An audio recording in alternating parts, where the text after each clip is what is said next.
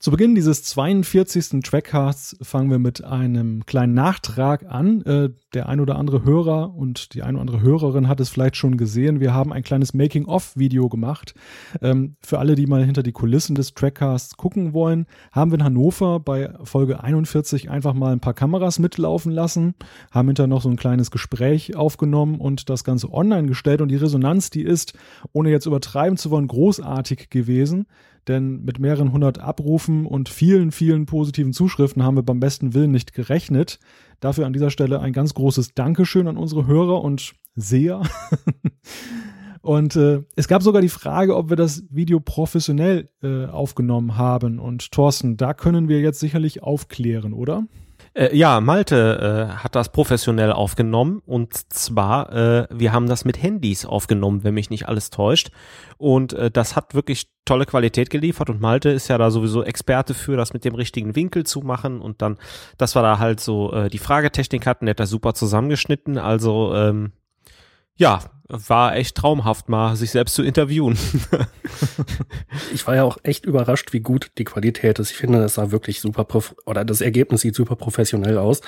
Und äh, bei der Aufnahmetechnik mit, äh, ich weiß nicht, es war glaube ich ein iPhone oder zwei Stück, äh, da hatte ich nicht gerechnet, dass das so cool rüberkommt. Das geht runter wie Öl, muss ich jetzt sagen. nee, ich bin echt begeistert. Richtig gut gemacht. Ja, wobei ich war allerdings, muss ich sagen, selbst auch ein bisschen überrascht über das Ergebnis. Für mich war das eigentlich auch so eine Art Feldversuch ohne Probe vorher. Und ich war dann auch einfach mal gespannt, was da so ein Ergebnis rauskommt. Einerseits vom Material, andererseits dann, dann nach dem Schnitt. Insofern, das war es wäre vermessen jetzt zu sagen, das wäre von vornherein ähm, dazu bestimmt gewesen, jetzt ein gutes Ergebnis zu haben.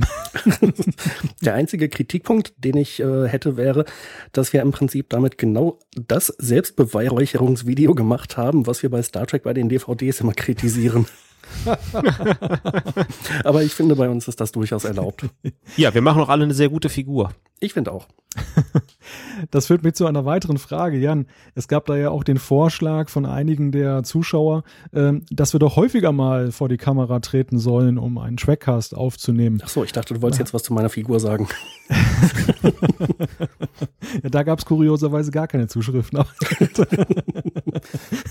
hast, hast du denn, was das äh, äh, Auftreten vor der Kamera angeht, Blut geleckt oder sagst du, du bleibst lieber hinter der Linse? Also ich fand es äh, sehr faszinierend. Äh, wer sich selber schon mal äh, irgendwie seine Stimme aufgenommen hat und äh, dann irgendwie wiedergegeben hat, kennt ja das Phänomen, dass man ganz anders klingt, äh, als man sich selbst hört. Und jetzt hierbei ging mir das wieder ganz genauso. Also ich finde, wenn ich in den Spiegel gucke, sehe ich ganz anders aus als auf dem Video. Sehr dubios oder kurios. Äh, Blut geleckt, pff, also es hat auf jeden Fall Spaß gemacht. Wir können das gerne mal wieder machen, aber aufgrund der räumlichen Distanz bietet sich das natürlich nicht an, das jetzt irgendwie jedes Mal zu machen. Ja, ich glaube, ähm, der Punkt ist auch, dass bei einem Trackcast, der jetzt über eine Stunde oder länger geht, das dann wahrscheinlich auch nicht ganz so viel Sinn macht, äh, da einfach jetzt drei Personen zu sehen, die die ganze Zeit vor sich herreden. Äh, ich glaube, das könnte auf Dauer ein bisschen monoton sein. Ja, also ich meine, wenn wir beisammen sitzen und man dann zwei, drei Kameras aufbaut, das könnte man natürlich machen als zusätzliches Angebot für die Leute, die Lust haben, sich das anzugucken. Aber die äh, Live-Trackcasts, das waren ja bisher nur zwei Stück und so ungefähr einmal im Jahr. Äh, das ist ja jetzt relativ häufig, dass wir uns schon so äh, oft wieder sehen, nachdem wir uns vorher wieder viele Jahre gar nicht gesehen haben. Deshalb denke ich, wird es da nicht so viele Gelegenheiten geben. Leider nein. Aber hier und jetzt fällt erstmal die Klappe für den nächsten Audio-Track-Cast. Ich hole mal meine Trompete raus, denn wir betreten heute Neuland und ich stimme mal kurz die Titelmusik an, die äh, zu unserem Thema hinführt. Oh. das habe ich ja gestern erst gehört.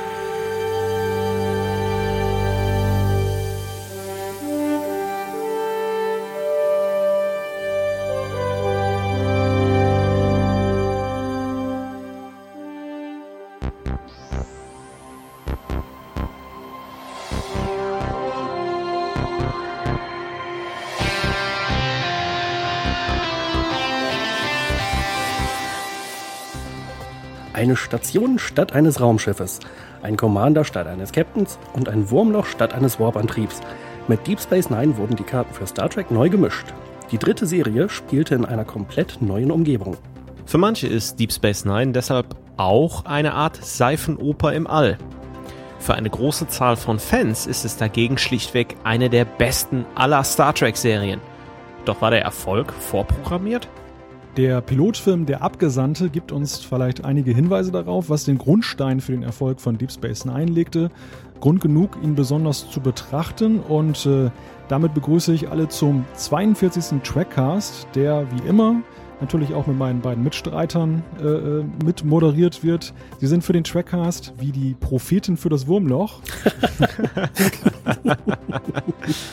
Herzlich willkommen, Jan-Patrick Schlame. Hallo allerseits. Und Thorsten Kroke. Einen wunderschönen guten Abend. Und ich begrüße natürlich wie immer auch an dieser Stelle Malte Kirchner, denn der ist das für den Trackcast, was die Dabo-Mädchen für Quark sind. Den habe ich fast kommen sehen. Klassiker. Auf jeden Fall. Sehr schön.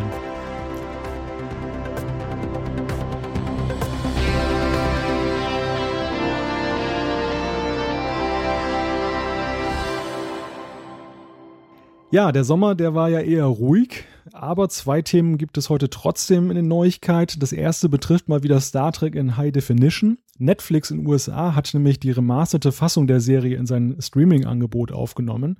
Und äh, bei anderen Diensten ist TNG in HD auch zu finden, aber natürlich nicht in Deutschland. Thorsten, betreiben wir mal etwas Kaffeesatzleserei. Wann meinst du, kommt die HD-Fassung hier an?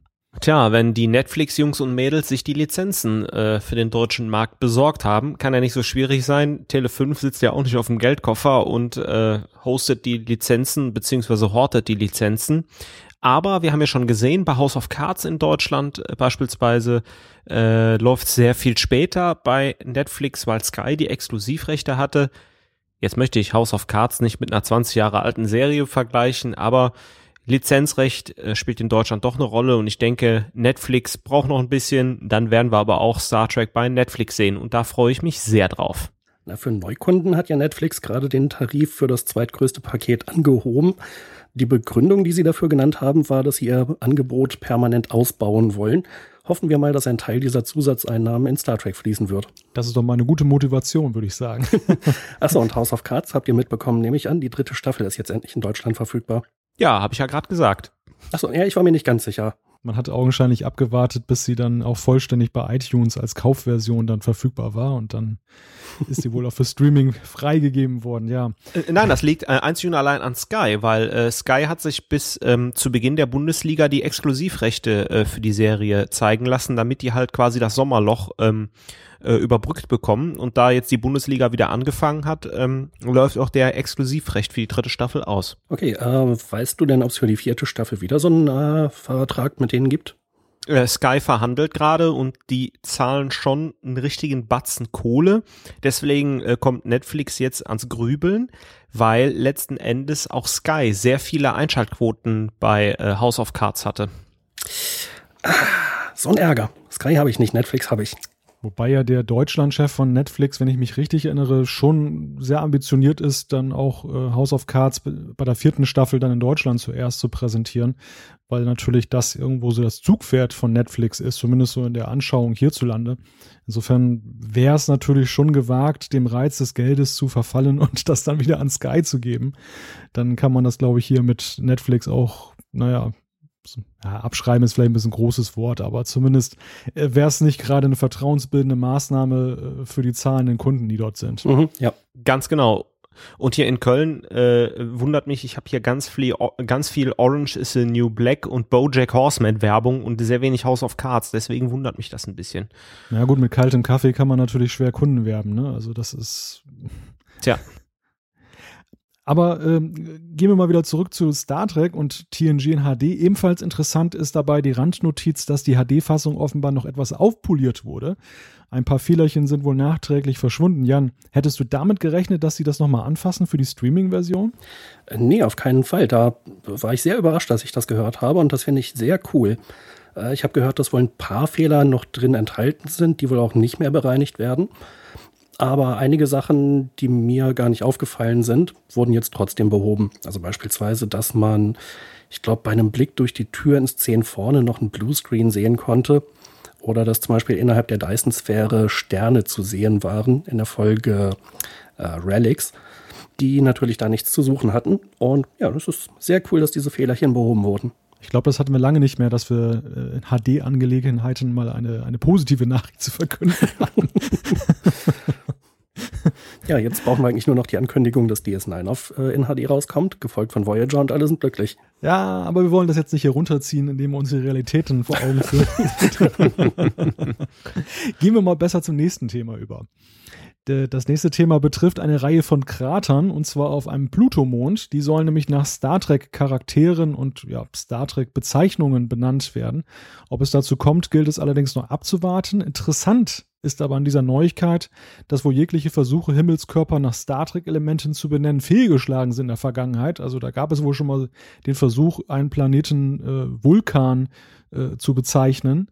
Und ähm, da sind aber dann die Astronomen dann wohl ja so ein bisschen humorlos, obwohl die ja in der Regel eigentlich ja auch Star Trek-Fans sind. Und äh, Thorsten, ist das Ausdruck von dieser Humorlosigkeit oder ist das eine nachvollziehbare Entscheidung, dass man da sagt, naja komm, das eine ist jetzt Fiktion und das sollten wir vielleicht nicht so vermengen? Ach, ich finde es eigentlich schade, weil äh, letzten Endes äh, Star Trek gerade äh, TOS ist schon irgendwie Popkultur und ich denke, TNG wird's so langsam auch, weil es irgendwie jeder kennt. Deswegen, man hätte auf jeden Fall den einen oder anderen Begriff hätte man schon durchaus nehmen können. Ähm, ja, und äh, ich finde ja ganz faszinierend, ähm, wenn man sich die Serie Big Bang Theory anschaut, das sind ja alles absolute Star Trek und Science Fiction Fans und da wird zwar sehr viel pointiert in der Serie, aber ich kann mir vorstellen, dass auch unter den Physikern und Wissenschaftlern der ein oder andere Star Trek und Science Fiction Fan ist. Deswegen, naja, schade. Und ähm, ich meine, ich hätte in der Diskussion äh, gelesen, dass die Namen für, ja, keine Ahnung, irgendwelche Krater und so weiter äh, eine sehr große, einer sehr großen Bekanntheit entsprechen müssen. Dass das also durchaus ein Argument ist, äh, Sachen zu wählen oder nicht zu wählen. Und die Bekanntheit gerade von Star Trek, von Kirk, Spock, McCoy, vielleicht noch PK, ist meiner Meinung nach so groß, dass es also wirklich international äh, ja, erkennbar ist.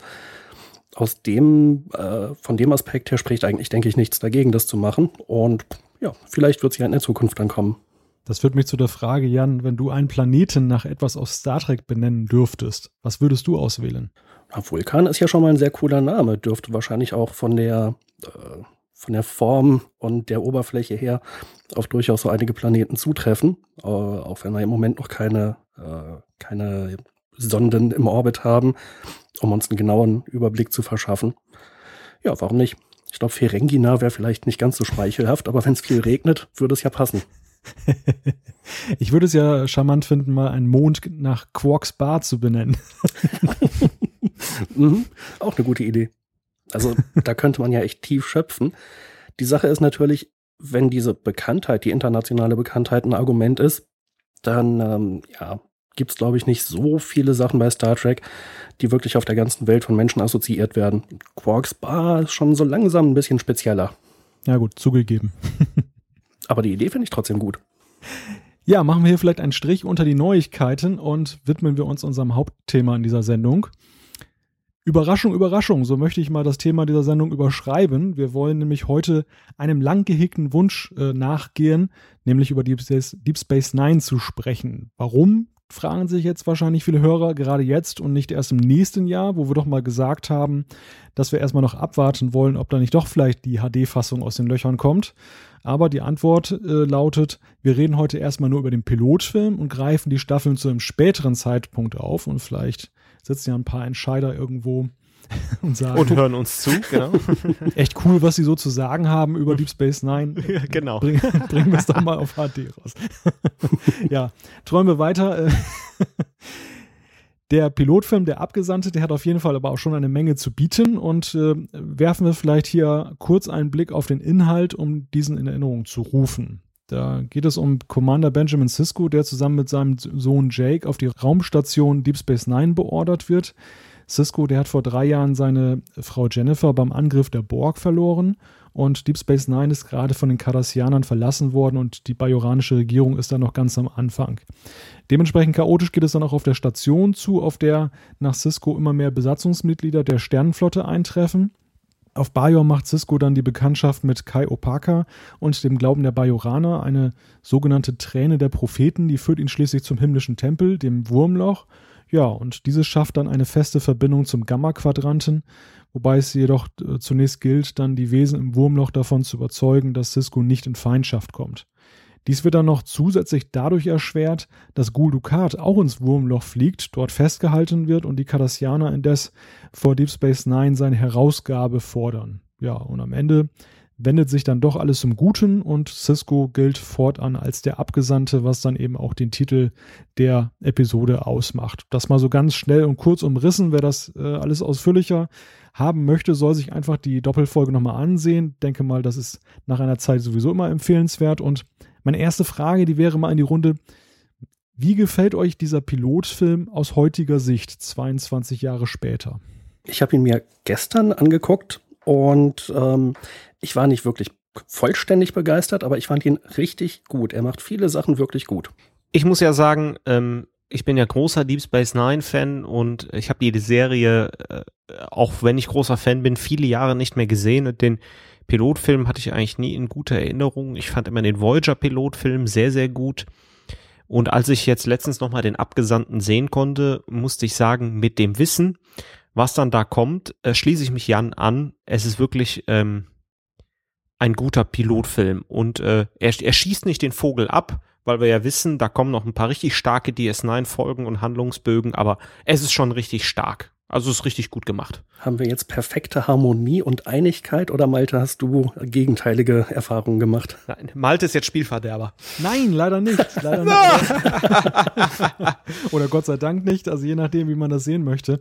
Also mir ging es eigentlich so, wie Thorsten das gerade beschrieben hat. Ich hatte den Abgesandten auch nicht so als unbedingt den stärksten Pilotfilm in Erinnerung. Und als ich mir für die Vorbereitung dieser Sendung die nochmal angeguckt habe, ähm, bin ich da nicht unbedingt so mit der größten Erwartungshaltung reingegangen und war hinterher aber ziemlich begeistert, muss ich sagen.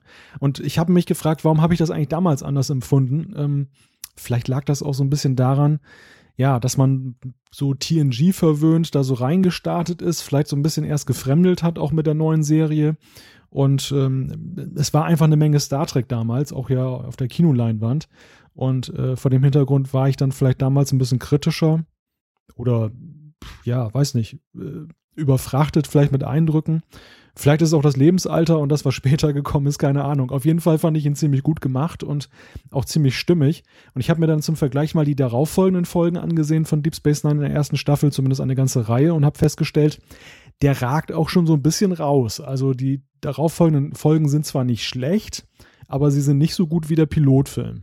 Genau, und äh, vielleicht äh, der, der, der Versuch einer Erklärung, ähm, wie ich finde, zu Unrecht geht Cisco ja äh, Picard an.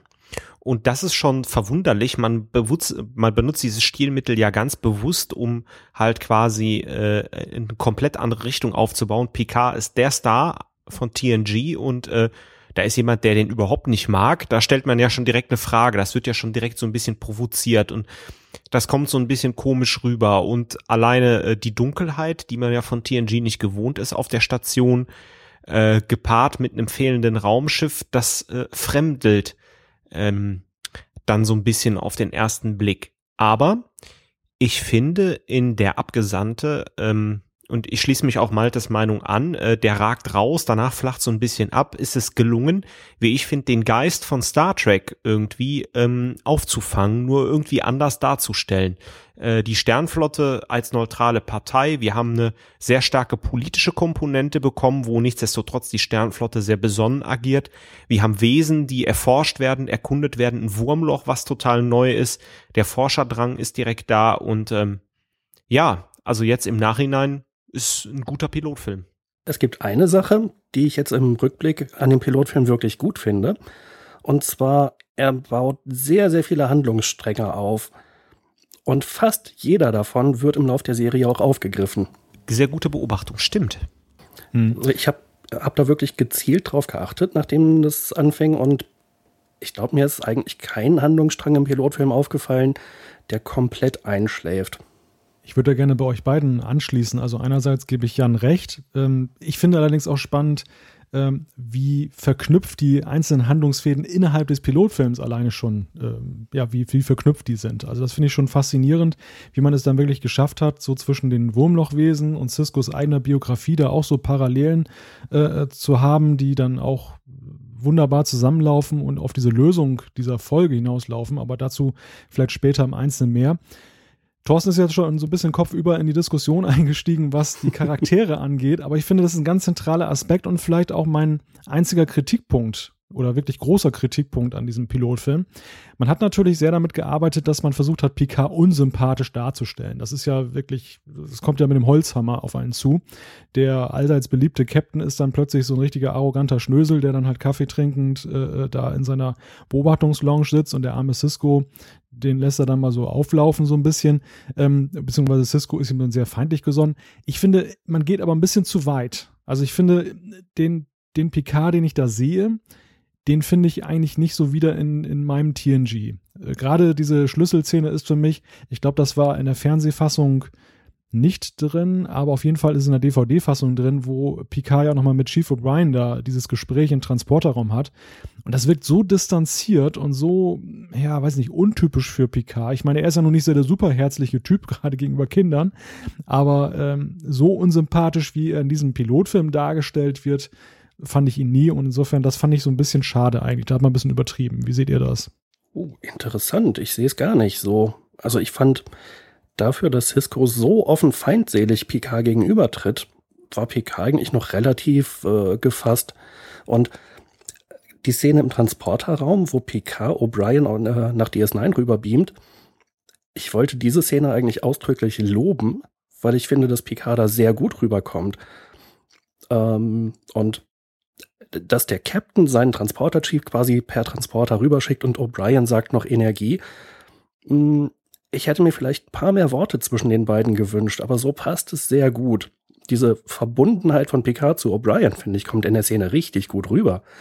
Also gerade da fand ich ihn alles andere als unsympathisch. Ich schließe mich Jan an, was die Szene anbelangt. Ich möchte dir aber ein bisschen widersprechen, Malte. Ähm, aus der Perspektive Picard einmal beobachten zu dürfen und äh, nicht serienkonzentriert zu sein, ist Picard so. Er sitzt die ganze Zeit in seinem Bereitschaftsraum, Bereitschaftsraum, liest irgendwelche Bücher, ist zurückgezogen, schlürft die ganze Zeit seinen Tee aus einer langweiligen Porzellantasse, sitzt nur rum, fummelt an seiner Uniformjacke rum. Also wenn man nicht ein totaler TNG-Fan ist und Picard-Fan ist und ihn die ganze Zeit begleitet aus seiner Perspektive, wirkt das so. Er wirkt so distanziert. Er ist selten im 10 vorne. Erst in der allerletzten Folge macht er bei der Pokerpartie mit. Ähm, also letzten Endes, äh, wenn man sich tatsächlich in die Perspektive reinversetzt und das Ganze so ein bisschen, äh, ach, da ist die blank geleckte Enterprise mit dem blank geleckten Captain, ähm, unter der Perspektive seht, passt's eigentlich und ich find's richtig gut. Hm, da muss ich euch beiden mal widersprechen. Sehr gut.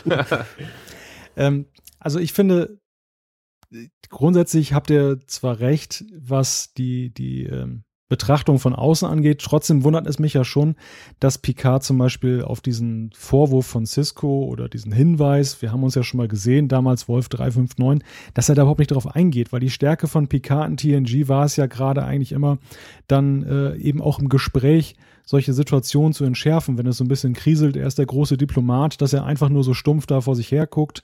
Ähm, kann man vielleicht damit erklären, dass es dann nach drei Jahren noch so eine Art Trauma ist, dass ihn da so überkommt. Aber auf der anderen Seite, dass er gar nicht darauf eingeht, dass das also, dass er einfach so Cisco da so abblocken lässt mit dieser Sache oder selber nicht weiß, darauf zu kontern.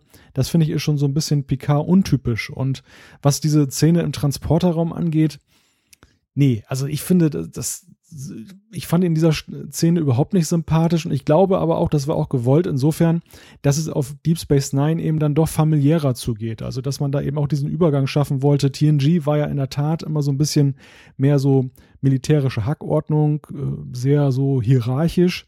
Und ähm, bei Deep Space Nine ist es ja so, gut, Cisco ist halt der Vorgesetzte, aber der Rest äh, verhält sich ja eher so homogen. Also da ist ja nicht so ein Ränkespiel untereinander und dass man da vielleicht auch einfach so einen Kontrast schaffen wollte. Chief O'Brien verlässt jetzt so diese klassische militärische Hierarchie und geht dann eben in so eine, ja, Outlaw-Situation quasi über. Ja, aber ich, ich meine, das, das, das passt doch gerade. Ähm, Deswegen, äh, also wenn ich, wenn ich jetzt aufs Picards äh, Perspektive schaue, da ist irgendwie so ein, äh, auf meinen wunden Punkt spricht mich so ein dahergelaufener Commander äh, an, der die ganzen letzten drei Jahre gar nichts fürs Militär gemacht hat, nur auf der Erde rumgehangen hat. Und der wird jetzt gerade auch noch äh, wegbefördert, nämlich äh, zum Arsch der Welt. Sorry, dass ich das jetzt hier so sag, aber ohne das Wurmloch ähm, war halt halt nicht klar. Das ist jetzt nicht der Place to be, Deep Space Nine. Das ist eine alte Station, die fast auseinanderfällt und Cardassianer, Bajorana, alles komisch. Und dann so ein dahergelaufener Commander spricht jetzt meinen wunden Punkt an. Ja, der kann mich mal. Naja, also an der Stelle muss ich eigentlich sogar Malte recht geben. Ich finde Picards Reaktion, dass er halt nichts sagt, sondern Cisco dann irgendwie nach kurzem Zögern irgendwie zurechtweist und meint, ja, wir können uns das in der Sternenflotte nicht aussuchen, wo wir hingehen oder so. Ähm, das fand ich ungewohnt. Aber bei der Szene im Transporterraum bleibe ich dabei. Da fand ich eigentlich, das war für PKs Verhältnisse ausgesprochen herzlich. Ja, aber ja, aber merkt ihr was? Ich meine, äh, es ist äh, Deep Space Nine und wir wir alte TNG Haudegen, wir quatschen jetzt trotzdem die ganze Zeit nur über Picard. also äh, also äh, die die Szene soll einfach polarisieren. Und wir sind uns jetzt mal uneinig, was völlig okay ist. Und äh, man nimmt daran Anstoß und schon ist man gewollt und ganz geschickt gemacht in der DS9-Welt.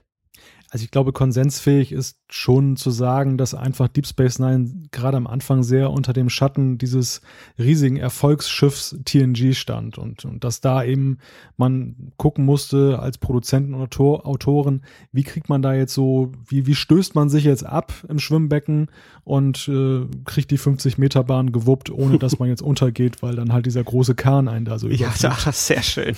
Ja. ja. Äh, eine Sache, die natürlich auffällt, ist gerade der Kontrast zwischen Picard und Cisco. Und vielleicht soll dieses etwas reservierte äh, Verhalten von Picard das auch befördern. Äh, was mir bei Cisco nämlich riesig gefällt, ist äh, seine Drehkörpererfahrung, als er dann sein erstes Treffen mit Jennifer nochmal erlebt. Und der ist am Lächeln und freut sich. Ähm, das kennt man halt von Picard überhaupt nicht. Und generell ist Cisco ja ein sehr begeisterungsfähiger Charakter, was ich an ihm auch so cool finde. Und äh, Avery Brooks bringt das natürlich auch total super rüber. Und ja, ich denke, die, dieser Kontrast eben, dass wir einen neuen Captain haben, der ganz anders drauf ist als PK, das macht dieser Pilotfilm auch sehr gut deutlich. Ja, Cisco ist halt so ein bisschen so der Anti-PK. Also er, er mag Kinder, er hat Haare. Noch. zumindest, in, zumindest in den ersten drei Staffeln. Ja. Und er ist halt ja auch sehr vom Führungsstil, finde ich, kooperativer, als es jetzt bei, bei Picard ist. Also Picard mag zwar auch die Teamleistung, aber er ist ja so unangefochten so die Nummer eins, auch wenn die Nummer eins natürlich jemand anderes ist in TNG. die Nummer eins ist die Nummer zwei. Während ich so bei Cisco eben finde, dass es eben von Anfang an auch eben so mehr ist, dass er ja, die Leute, die was können, eben auch autonom schalten und walten lässt. Also es gibt ja nicht so diesen Konflikt jetzt zum Beispiel auch mit Odo. Odo ist da so der, der Held des Promenadendecks, der kommt da mal eben an und flaumt ihn dann gleich so an, von wegen, hier wird auf meinem Promenadendeck wird nicht rumgeschossen.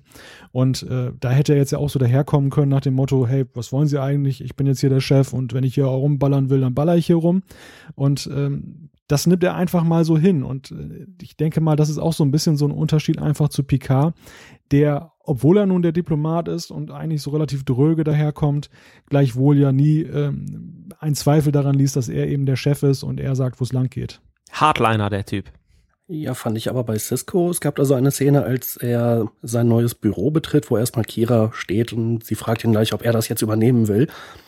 Und er macht zwar irgendwie so eine lustige Bemerkung, aber er lässt halt auch keinen Zweifel daran, dass er schon da ist, um jetzt sein neues Büro zu beziehen. Cool finde ich übrigens, das ist eine sehr schöne Szene, er löst den Konflikt mit Quark ganz gut. Ja, großartig. Mhm. Das ist auf jeden Fall sehr positiv erwähnenswert. Mhm. Und er macht es auf eine Weise, dass er Odo nicht verärgert. Ja, und ähm, was ich auch sehr gut finde, wenn wir jetzt gerade in den Konflikt Protagonist-Antagonist-Themen sind, das können wir nicht mit dem verweben, was Jan gesagt hat, wo die ganzen Handlungsfäden aufgemacht wird. Der Pilotfilm schafft es, meines Erachtens, in diesen charakterlichen Beziehungen ganz viel Gegenspielermomente aufzubauen und äh, so Pärchenbildung aufzubauen, was super spannend ist. Odo Quark, Cisco Gul Dukat, Cisco Kira, ähm, Begier Dex, Begier Quark vielleicht, Äh, O'Brien spielt da auch noch seine Rolle. Und äh, das ist so unglaublich spannend, dazu zu schauen und ähm, ja, macht halt einfach äh, Lust auf mehr. Das heißt jetzt nicht, dass das in den anderen Serien nicht gut ist, weil das ist so gewachsen. Man hat bei TNG das familiäre. Auch bei Voyager gibt es diese Pärchenbildung und halt auch diese äh, Verknüpfung. Ähm, und natürlich das Triumvirat bei TOS, äh, Kirk, äh, Pille und natürlich Spock. Aber ähm, wir haben auch diese Protagonist-Antagonist-Szenen im äh, Piloten von DS9. dass man unglaublich viel Freude, dem zuzusehen. Ich finde, was der Serie bei den Charakteren so eine Tiefe verleiht und was, was sie auch eben unterscheidet zu TNG, das ist, ja, wie Thorsten das gerade angesprochen hat, ähm, einerseits diese Konstellation, diese Konstellationen, die da sind, aber ich finde auch gerade, dass man sich nicht zu sehr festlegt. Also gerade Quark ist ja in diesem Pilotfilm so ein Charakter, wo ich jetzt aus dieser Folge rausgehe und so sage, hm, ist der jetzt eigentlich gut oder böse? Also er hat beide äh, yep. Eigenschaften. Mhm. Und da war TNG ja noch sehr so in dem Schema, hm, ja, der Zuschauer ist jetzt blöd, dem müssen wir halt ein ganz klares Schema an die Hand geben. Also Romulaner sind jetzt böse und Diana Troy ist gut. da gab's, da gab's eigentlich immer selten so Grautöne und ich finde gerade gerade bei Deep Space Nine ist das so wie im echten Leben auch, dass, äh, dass da sehr viele Grautöne gibt und dass wir ja auch in den sieben Jahren dann erleben, dass manches, was äh, scheinbar relativ gut einzuordnen ist, ich denke jetzt schon wieder ganz weit, so zum Beispiel an den Eddington, dann plötzlich sich als eine ganz große Verschwörung herausstellt, was wäre bei TNG ja fast undenkbar gewesen wäre, sowas zu machen. Mhm. Ja, und also ganz besonders lobenswert und erwähnenswert bei der Protagonist-Antagonist-Geschichte ist natürlich Gul Dukat und äh, gegen Cisco. Ähm, die Szene, als Dukat da ankommt, diese Feindschaft, die da so in der Luft liegt zwischen den beiden, finde ich, kommt sehr cool rüber. Und äh, Ducat macht das ja auch immer alles irgendwie mit so einem Lächeln, von wegen, na, das war ja noch vor kurzem mein Büro hier. Aber er lässt halt auch keinen Zweifel daran, dass er da schon seine Interessen hat, die er gerne durchsetzen würde. Eigentlich, eigentlich ziemlich cool. Auch äh, die, gerade auch Ducat ist total mehrdimensional. Und, ähm, und das ist vielleicht die Stärke des Pilots, weil es gibt auch so ein paar Logiklöcher meines Erachtens. Ähm, warum fliegen ja, jetzt sind wir schon in der Handlung. Ne? Soll ich jetzt sagen oder später? das ist die spannende Frage, ob wir erstmal die Charaktere durcharbeiten oder ob wir schon jetzt so querbeet gehen.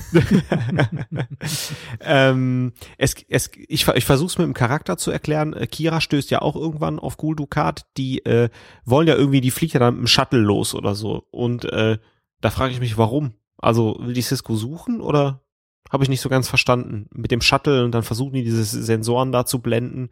Ducat kriegt ja eh raus, dass da das Wurmloch ist, weil der ist ja nicht doof. So, und jetzt haben wir auch den Charakterstudie. Du Ducat ist nicht doof. nee, auf jeden Fall nicht. Mit dem, äh, wenn man Schach spielt, sollte man ein paar Züge im Voraus planen. Mhm, einige. Die Shuttles heißt ja übrigens Runabouts. Oh, ja. ja. Warum auch immer. Da die, da die, die sind nach Flüssen benannt. Ne? Rio Grande, Yang, Yangtze Kiang, was haben wir noch? Mm, Amazonas, Orinoco. Ja. ja. Ja, vor allem das, ich fand das schon im Deutschen immer so ein bisschen komisch, diese Benennung, aber als ich dann das im Original mal gehört habe, wenn die ja Yangtze Kiang da sagen, da habe ich echt gedacht, wer ist denn darauf gekommen, diese Schiffe so zu nennen? ja, aber ist doch ganz witzig die alten Enterprise-Shuttles, die waren noch irgendwie nach äh, ja, berühmten Leuten benannt, äh, Copernicus, Galileo und so weiter. Als sie dann irgendwann Namen bekommen haben. Das war ja anfangs, glaube ich, auch noch nicht der Fall. Richtig. Und was interessant ist, ähm, das ist mir jetzt erst aufgefallen, die haben ja teilweise unterschiedliche Aufbauten. Also äh, zumindest die zwei, die man irgendwie im Pilotfilm sieht, das eine äh, hat irgendwie so einen größeren Aufbau oben als das andere. Sieht so ein bisschen aus, als wenn es noch so eine Art Klimaanlage oben drauf hat oder so. Ja, ne, Begier mag es halt gern kühl. Oder halt warm, damit die Damen sich ausziehen. ja, der war schlecht. Sprechen wir über Kira Nervis. Das ist ja der, die einzige Folge in der ganzen Serie, wo sie lange Haare hat. Ja, und wo sie mir eigentlich nicht gefällt. Warum? Ähm, ich bin so, die ist zu sehr ein Holzhammer, die ist zu resolut. Also klar, ähm, sie hat einiges durchgemacht und das passt ja zu ihrem Charakter, aber ähm, sie ist, sie ist, sie ist äh, für, für mich zu direkt. Sie ist immerhin Major, also auch eine Respektsperson und ist ja auch stellvertretende äh, Leiterin der Station und beziehungsweise stellvertretende Kommandantin der Station. Und mir ist das, das ist der einzige Charakter, wo ich am Anfang denke, hm, wirst du mit der warm oder nicht, die aber in der ersten Staffel und die hatte ihre glanzlicher besser wird. Aber im, im Piloten ist sie von den ganzen Charakteren gefällt es mir am wenigsten. Wobei man muss vielleicht zu ihrer Rettung auch sagen, dass sie so ein bisschen in der Rolaren-Falle drin ist.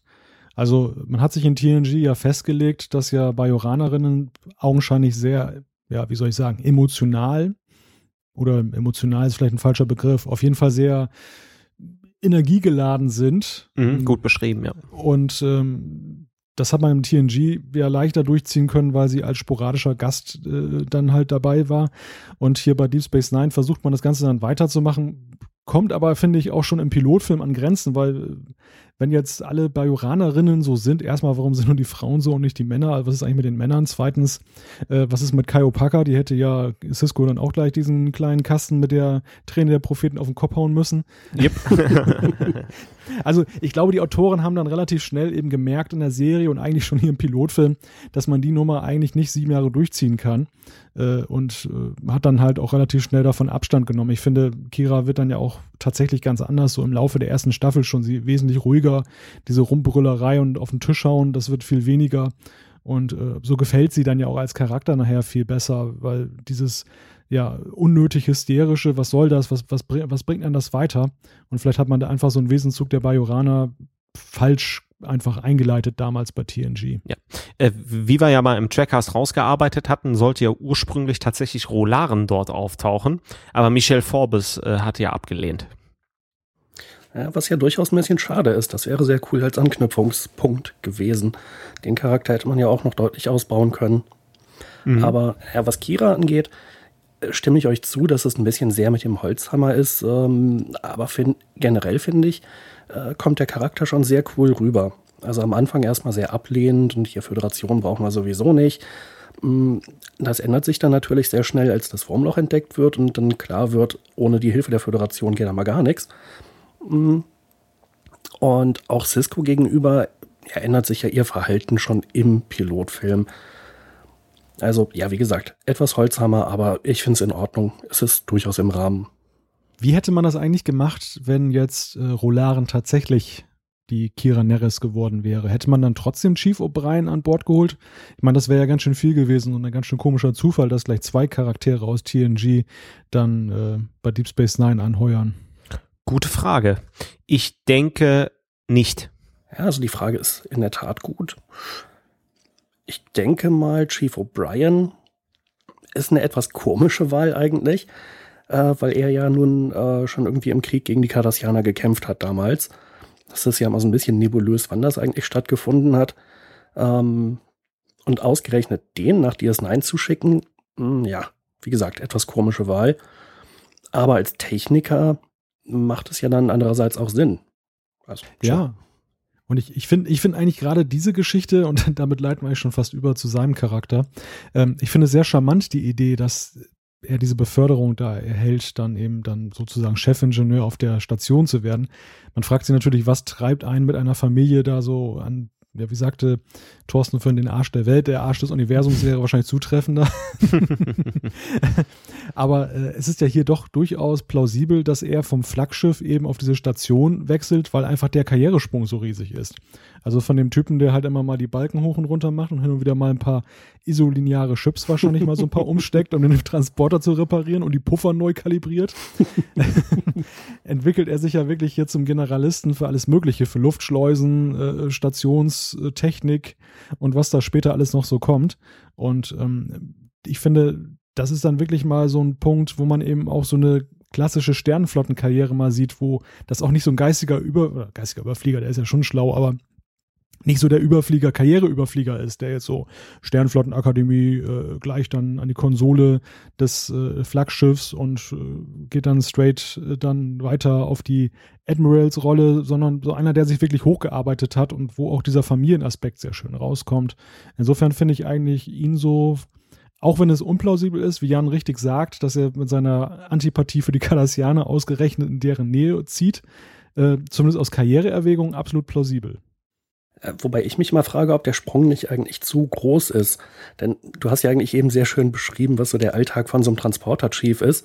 Und dann mal eben zum Chefingenieur befördert werden mit, ich weiß nicht, wie viel äh, Untergebenen, die da für ihn arbeiten sollen. Mm, dann mit dieser komplett fremden kardassianischen Technik klarkommen. Ja, habt ihr den Eindruck in TNG vorher bekommen, dass O'Brien so ein Multitalent ist? Nö, aber vielleicht war er auch einfach nur unterfordert. Ich sag mal so, er in, auf dem Flaggschiff ein paar Jahre zu dienen, macht sie im Lebenslauf auch nicht schlecht. Wir wissen ja nicht, was er vorher gemacht hat. Er, er hat, er war zwar als Soldat mal tätig, aber dazwischen ja, und ich finde, ähm, hier wird auch ein Aspekt deutlich, den man vielleicht auf alle Charaktere so ein bisschen beziehen kann, die von der Sternenflotte da kommen. Ähm, ist es nicht eigentlich so, dass, weil das jetzt so ein Kommando ist, naja, wir haben hier ein Kommando, da ist eine ziemlich kaputt gemachte Station, also ziemliche Drecksarbeit, das erstmal wieder aufzuarbeiten. Diplomatisch ist das so eine Sache, die Sternflotte weiß auch noch nicht so richtig, was sie da erwartet. Sind die Bajoraner ein guter Partner und äh, kann man mit den, kann man die Kardassianer auf Distanz halten oder kommen die doch bald wieder? Ja, das ist ein Pulverfass und, eigentlich. Ja, das ne? ist ein Pulverfass und, und ich glaube, diese Station ist absolut unattraktiv eigentlich für jeden, der da Karriere machen will. Die, die, die wollen natürlich alle auf Raumschiffen durch die Gegend fliegen und nicht da auf so einer ollen Station da festhängen, wo dann Mhm, noch genau. möglicherweise so ein Bürgerkrieg entfesselt wird. Und eigentlich sind ja alle Charaktere so ein bisschen so eine B-Garnitur. Also der, der Cisco, der hat so ein Trauma und ist dann wie so drei Jahre durch die Gegend gegondelt und, und ähm, kommt jetzt zum ersten Mal wieder so in Amt und Würden so richtig. Der, der, der Miles O'Brien, der hat vorher immer nur halt Leute hin und her gebeamt, aber der kennt sich halt technisch so ein bisschen aus, also den kann man auch dazu machen auf so einer Station. Bergier hat null Erfahrung. Richtig, absoluter Grünling, erstes Kommando. Also das ist ja schon nicht so gerade die A-Garnitur, die da jetzt anrückt. Nee, aber auch ein schöner Kontrast einfach zu TNG, ne? Bei TNG haben wir halt die Creme de la Creme. Also der, der, der Worf, der, also sagen wir mal so, also der, der nimmt's ja mit, mit sechs von Odos Leuten auf. Also der, der nimmt ja reihenweise, knetet der die durch, nimmt die auseinander. Und ich sag mal, nichts gegen Jet, Jetsia Dex, die ist super cool, super attraktiv, total cooler Charakter. Aber Data, na, also wenn, wenn ich jemanden in, in meine Brennballmannschaft wählen würde, wäre es, auch wenn sie gut aussieht, wird meine Wahl wahrscheinlich auf Data treffen. Im Schulsport. Ja gut, aber als zweite Wahl hätte ich dann wahrscheinlich äh, Begier, weil sich ja später dann rausstellt, dass er eine verbesserte Hand-Auge-Koordination hat. Ja, aber wir sind, noch im, Pi- wir sind noch im Piloten. Da ist das ja einer, der beim Sport als allerletzter gewählt wird. Ja, möglich. Ja, also dieser Aspekt mit der B-Garnitur ist schon sehr interessant. Habe ich so noch nie betrachtet, aber es ist ja im Prinzip auch plausibel, denn wer will da schon hin? Außer Begier, der da irgendwie das große Abenteuer sucht. Ja, die einzige, und damit könnten wir ja schon gleich wieder fast zum nächsten Charakter weiterhüpfen, äh, die, die eigentlich hier so in diese Argumentation nicht so richtig reinpassen würde, ist ja eigentlich Jadzia Dex, weil sie einfach ja durch ihren Symbionten ja eine dermaßen, einen dermaßen großen Erfahrungsschatz hat, dass sie eigentlich ja in anderen Verwendungen bei der Sternenflotte viel ja, wertvoller wäre, möchte ich fast sagen. Aber vielleicht liegt es bei ihr so ein bisschen daran, dass ähm, ja, wenn, wenn man halt ein paar hundert Jahre da durch die Gegend geistert, dass man dann einfach vielleicht auch mal was anderes sehen möchte und, und sie dann um dieses Kommando gebeten hat und die Sternenflotte auch gesagt hat, na gut, meinetwegen. Ja, gerade sie ist natürlich da eigentlich äh, sehr gut platziert, äh, weil sie eben, was Wissenschaft angeht, äh, unglaublich talentiert ist, einen riesigen Erfahrungsschatz hat und improvisieren kann. Also das ist, sie an so einen Posten zu schicken oder auf so einen Posten, ist ja durchaus eine sehr gute Wahl. Und ich denke, äh, da schwingt auch ein bisschen Persönlichkeit mit, weil letzten Endes vielleicht hat sie, äh, vielleicht hat Dex, also jetzt unglaubt Curzon oder Jazia, ähm, Wind davon bekommen, dass im Grunde genommen Cisco wieder in, in Amt und Würden geht und jetzt seine drei Jahre äh, äh, Turbolift-Türen streichen äh, auf Utopia Planitia fertig hat. Und äh, ja, vielleicht denkt sie, hm, der Typ ist immer noch kaputt, äh, passte mal ein bisschen auf den auf. Äh, Also ich meine, dass sie, glaube ich, ganz am Anfang, als sie sich da begrüßen, sogar irgendwie sowas sagt wie Benjamin, ich habe mir so ein bisschen Sorgen um dich gemacht. Genau. Hm? Ja.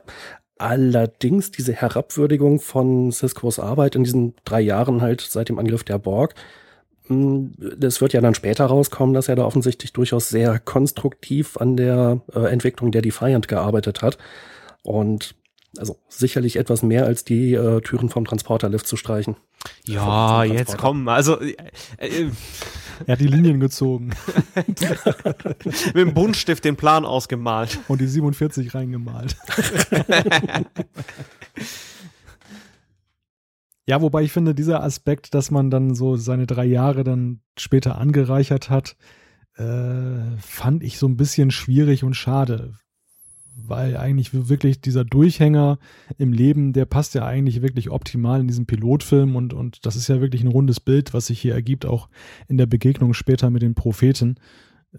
Das dann doch noch mit Sinn zu füllen, ja, gut, ist dann ein paar Jahre später nicht mehr so bedeutsam, aber aus heutiger Rückschauperspektive und mit, nur bezogen auf den Pilotfilm eigentlich unnötig, finde ich. Mhm.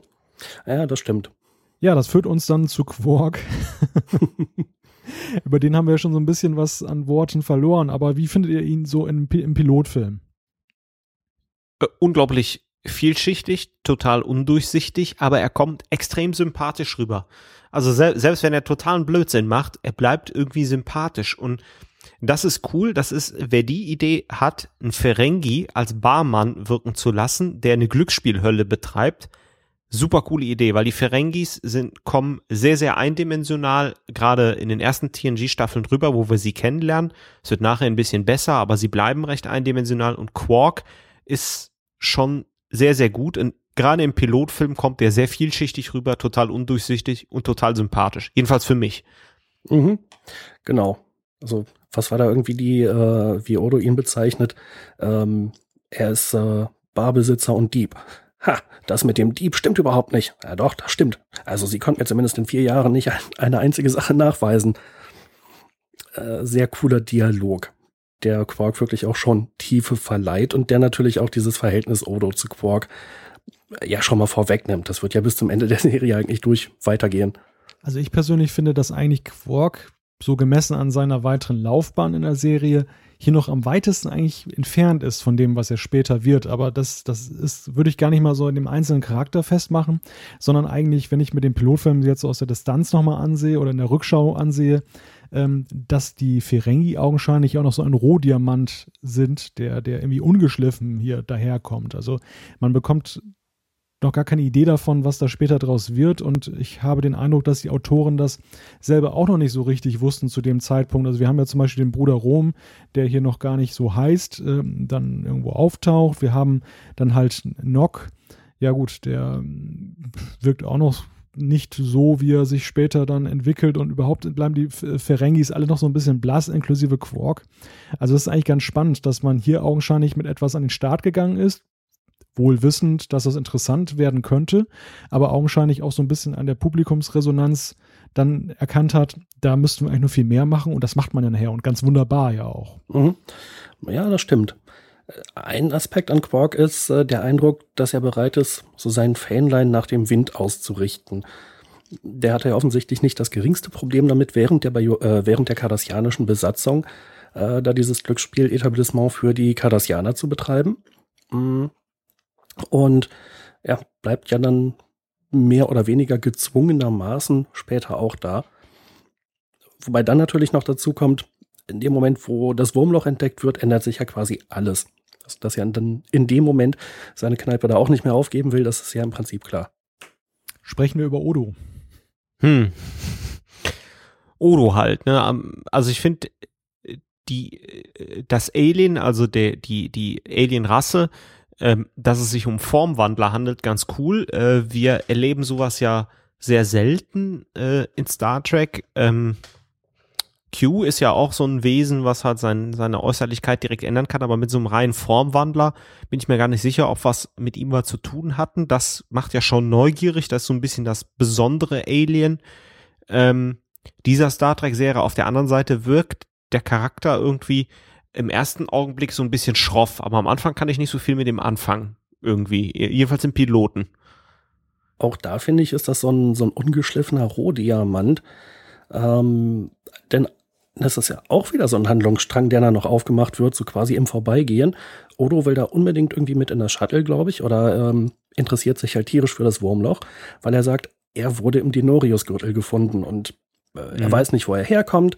Und auch das wird ja ein super integral wichtiger Bestandteil der Serie später werden. Ja. Für mich ist eigentlich Odo so das Element, was Deep Space Nine hier in diesem Pilotfilm so eine gewisse Exotik verleiht, weil wir es ja zum ersten Mal mit so einem Charakter zu tun haben, also einem festen Charakter einer Serie, der jetzt so nicht humanoid ist, auch wenn er diese Gestalt annimmt.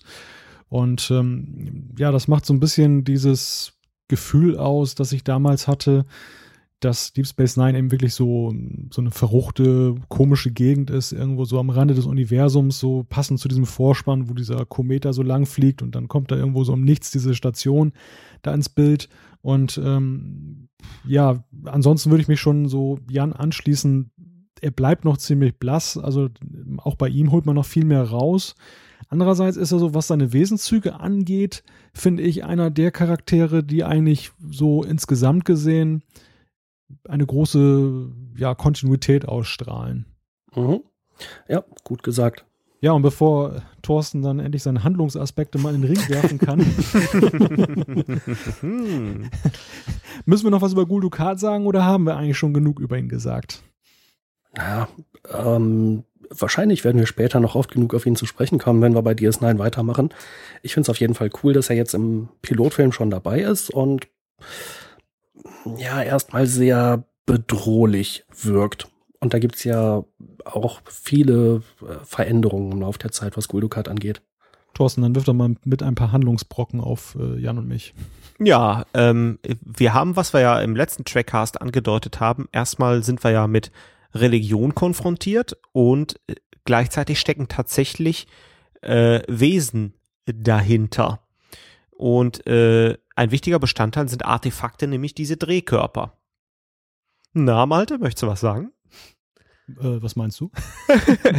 wie hat dir denn, dann formuliere ich das mal als Frage, wie hat dir das Handlungselement äh, der Wurmlochwesen, äh, was ja für die Bajoraner die Propheten sind und die Einbettung in deren Religion gefallen? Das hat mir eigentlich ziemlich gut gefallen. Also wir haben ja im letzten Trackcast sehr intensiv über das Thema Religion gesprochen in Bezug auf Star Trek 5 und äh, die Frage, ja, gibt es einen Gott? Und hier erleben wir das halt aus einer ganz anderen Perspektive, die mir eigentlich so in der Aufbereitung gut gefällt und die auch gut eigentlich zu Star Trek passt, was ja so diese Religiosität immer so ein bisschen elegant umschifft hat. Und ähm, hier schlägt man eine Brücke, dass man einerseits eben diese Spiritualität hat, der Bajoraner, die auch eben sehr wichtig ist eben für das Volk und auf der anderen Seite haben wir eben äh, tatsächlich existierende Wesen, die so in diesen wissenschaftlichen Aspekt von Deep Space Nine reinpassen. Und ähm, ja, also ich finde das eigentlich eine sehr charmante Idee, wie man das geregelt hat. Insgesamt muss ich allerdings sagen, ähm, wenn man jetzt die ganze Serie betrachtet und jetzt diesen Pilotfilm, dann dachte ich eigentlich, dass mit den Wurmlochwesen noch viel intensiver gearbeitet wird im weiteren Verlauf. Also es gibt zwar den roten Faden, der sich ja irgendwo mit dem Finale dann schließt, aber ähm, zwischendurch war es ja manchmal eher nur so ein Mittel zum Zweck, da fliegt man eben durch, wenn man den Gamma-Quadranten will. Also bei den Wurmlochwesen, da habe ich so meine Probleme. Zum einen sind sie körperlos. Na gut, okay, also Q nimmt ja irgendwie auch nur humanoide Gestalt an, wenn er muss. Ähm, und zum anderen kennen sie ja das Konzept der Zeit gar nicht. Und Ciscos Erklärungsversuche, wenn man mal versucht, Zeit zu erklären und Zeit zu definieren, basieren eigentlich immer darauf, ähm, letzten Endes wieder auf das Konzept der Zeit zurückzukommen. Und dass die Wurmlaufwesen dann irgendwann sagen, ach ja, nö, okay, jetzt habe ich das verstanden. Sie kennen ja den Ausgang noch gar nicht, wenn Sie anfangen mit dem Spiel. Moment, woher wissen die jetzt, was der Anfang eines Spiels ist, wenn sie die Zeit nicht kennen? Fand ich schwierig. Und pff, das wäre mal interessant, sich mit jemandem äh, drüber zu unterhalten, der dieses Thema intensiver durchgedacht hat. Äh, ich war jedenfalls nicht so begeistert von diesen Wurmlochwesen sie fragen Cisco dann ähm, irgendwas über die, die Konsequenz seiner Aktionen. Also ob er sich darüber bewusst ist, welche Auswirkungen seine Handlungen haben, irgendwas in der Richtung. Aber die Auswirkung einer Handlung basiert ja auch wieder darauf, dass ich eine Aktion und eine Reaktion habe, einen zeitlichen Ablauf. Schien mir nicht wirklich komplett bis zu Ende gedacht, diese, äh, das Konzept von zeitlosen hm, ja, Wesen. Ja, da muss ich dir allerdings recht geben, Jan. Also äh, dieser Aspekt eben mit den Zeitreisen oder dem, dem Gefühl für Zeit und Nichtzeit, das ist natürlich eine sehr komplexe Materie, der man sich hier nähert. Und äh, das haben wir durchaus in Star Trek an anderen Stellen dann schon besser erlebt. Aber da, darauf wollte ich eigentlich auch so ein bisschen hinaus mit meiner Anmerkung eben, dass man denkt, oder dass ich dachte, da ist viel Potenzial für die Serie und naja, die Wurmlochwesen spielen dann so im Gesamtkontext der Serie dann nicht mehr die allergrößte Rolle. Und äh, da hätte man sicherlich auch nochmal vertiefend darauf eingehen können. Mhm. Noch so ein Aspekt, auf den, glaube ich, im Lauf der Serie nicht wirklich eingegangen wird, ja, ist so diese Verehrung der Propheten durch die Bajoraner und ob sich da eigentlich irgendwas dran ändert, ähm, nachdem Cisco sagt, ja, ich habe die getroffen, ich habe mit denen geredet, die sind ganz okay. Weil, so, wenn ich jetzt irgendwie religiös wäre und jemand sagt, er hat meinen Propheten getroffen, dann würde ich den noch im Prinzip fragen, Mensch, ja, erzähl mal. Aber vielleicht könnte man das wiederum auch so erklären, dass ja dafür Cisco jetzt als der Abgesandte der Propheten angesehen wird und man den Abgesandten nicht mit solchen äh, trivialen Fragen belästigt. Der hat sicherlich Besseres zu tun.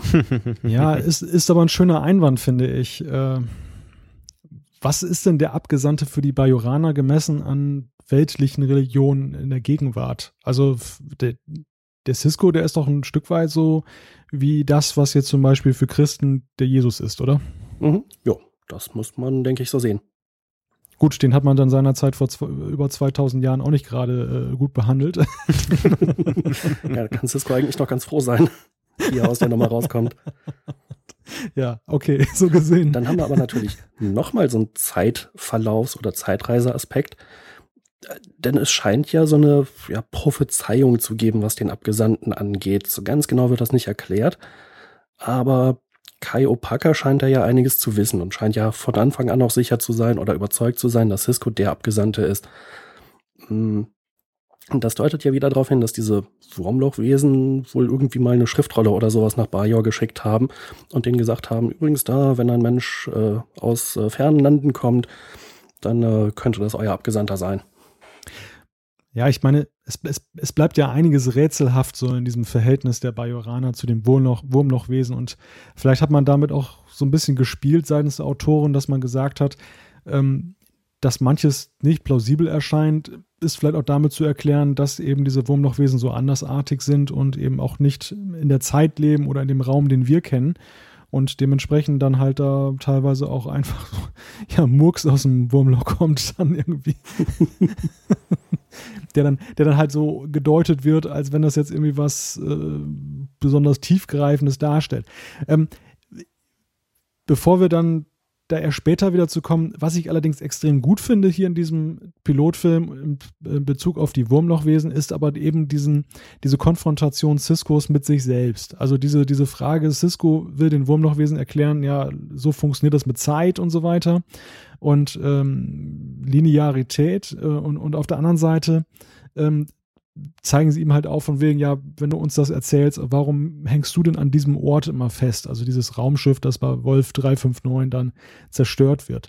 Und das fand ich eigentlich ganz spannend, wie eben aus so einem Erklärungsversuch und Wesen, die so ganz unbefangen sind, weil sie das nicht so richtig verstehen, was er ihnen erzählt, dann diese Konfrontation seines Charakters mit sich selbst stattfindet. Komischerweise fand ich das viel spannender jetzt so über 20 Jahre später als damals.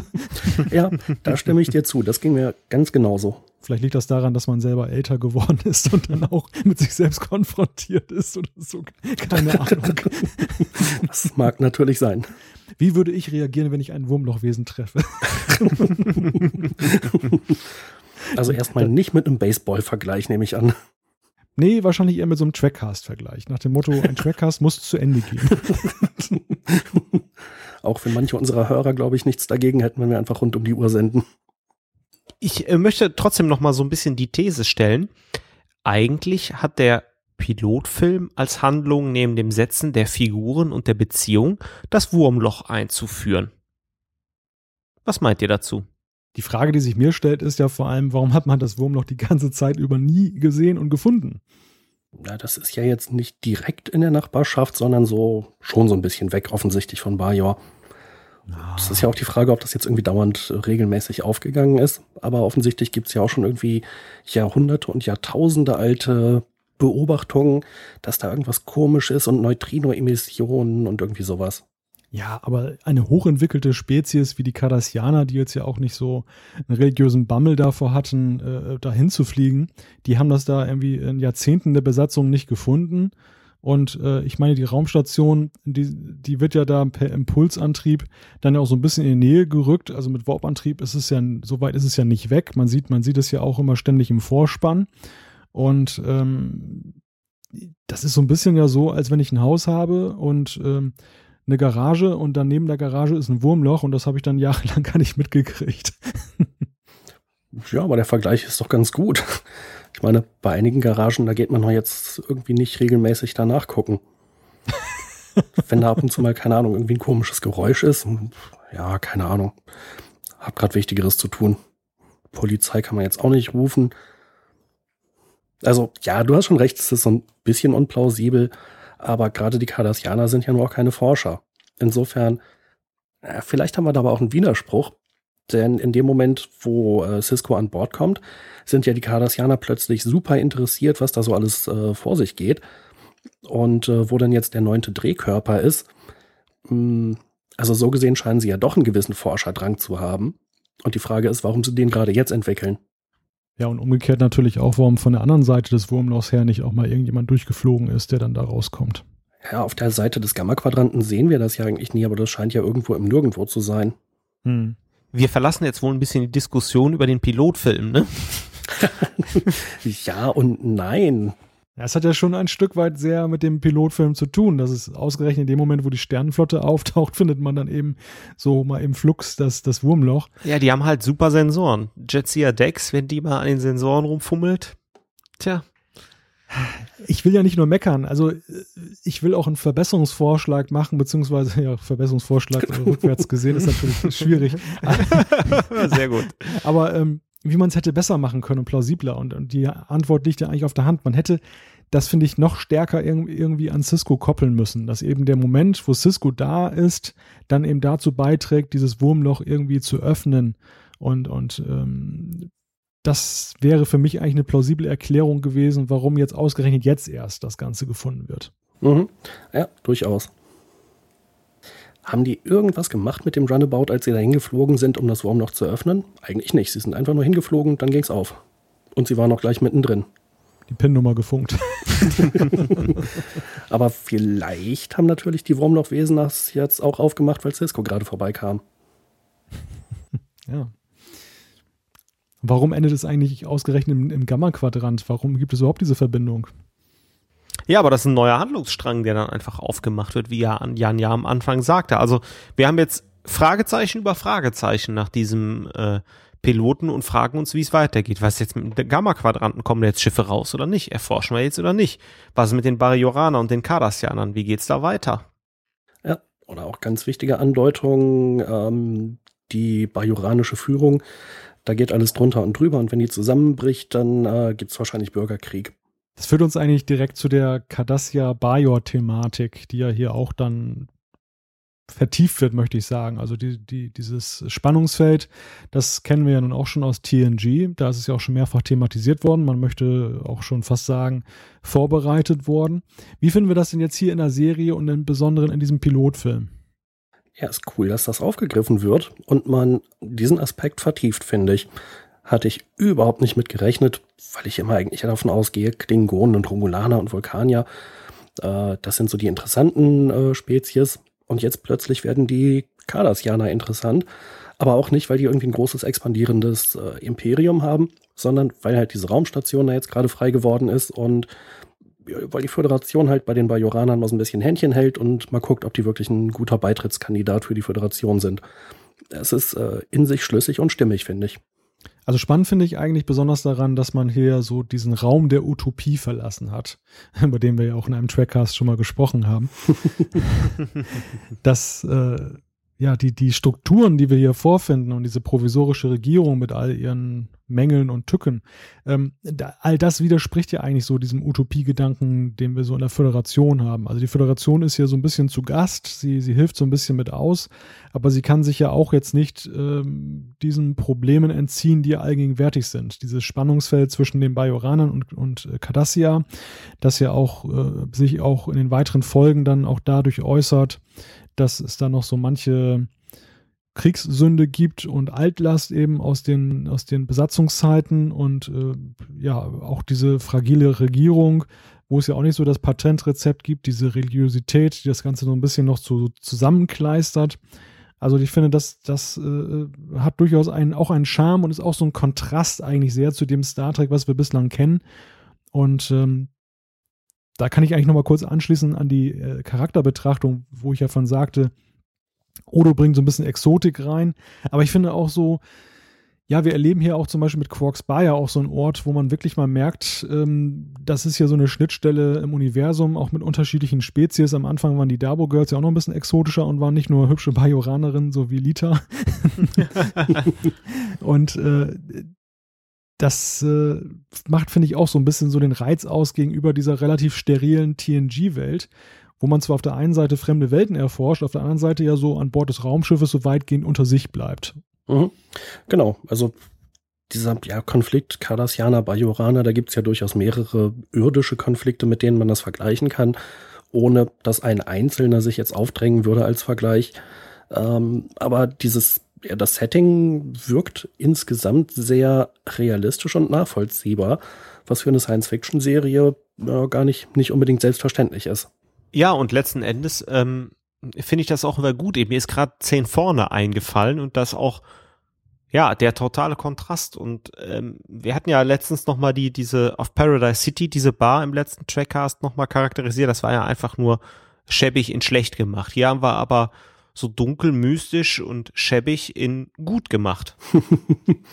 ja, wobei einige der Kulissen auf der Station, ja, also man muss natürlich einerseits loben, wie viel sie da aus dem Boden gestampft haben, aber teilweise sieht es halt auch wirklich äh, aus wie, keine Ahnung, angemaltes Pressholz. Ja, du hast absolut recht. Also klar, da waren ein paar Sachen. Ne? Ich denke, auf die Effekte und äh, visuellen Geschichten gehen wir wahrscheinlich später nochmal kurz gesondert ein. da sollten wir auch der Frage nachgehen, wie man eigentlich oder in welcher Richtung man eigentlich die, diese Pylonen hochläuft, wenn man in sein Raumschiff einsteigen möchte. Gibt es eine Wendeltreppe? ein, ein, flexibler Turbolift. Mm.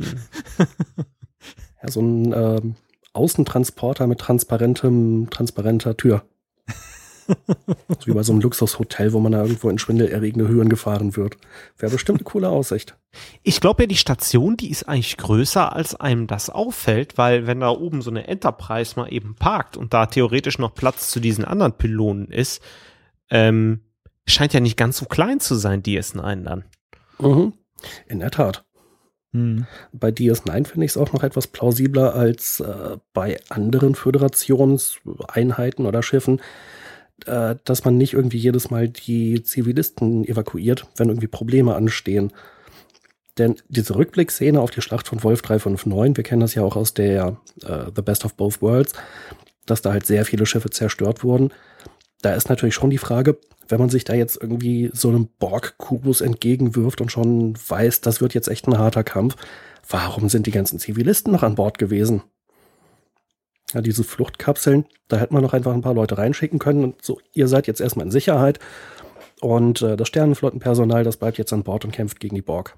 Wäre eigentlich plausibel gewesen. Andererseits war das ja noch zu einer Zeit, wo man vielleicht noch nicht so ausgebufft war und die Föderation sich auch so, naja, für unbesiegbar möchte ich jetzt nicht sagen, aber zumindest so für äh, schwerlich angreifbar hielt. Also man, man war es gewohnt, die Probleme unter Kontrolle zu bekommen.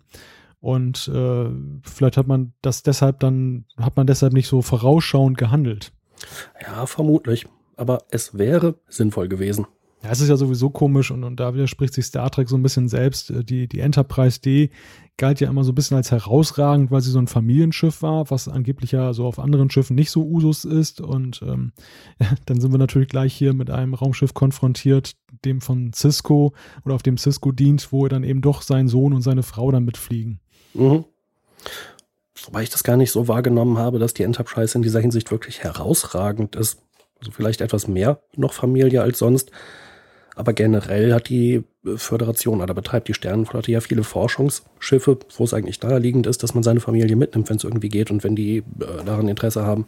Ich finde, da hat Star Trek immer so ein bisschen einen merkwürdigen Kurs gefahren, weil das ja auf der einen Seite dieses von Roddenberry geprägte, sehr militaristische Universum ist. Also man ist ein Offizier und, äh, muss Uniform tragen und ist dann halt auch sehr diesen Hierarchien untergeordnet.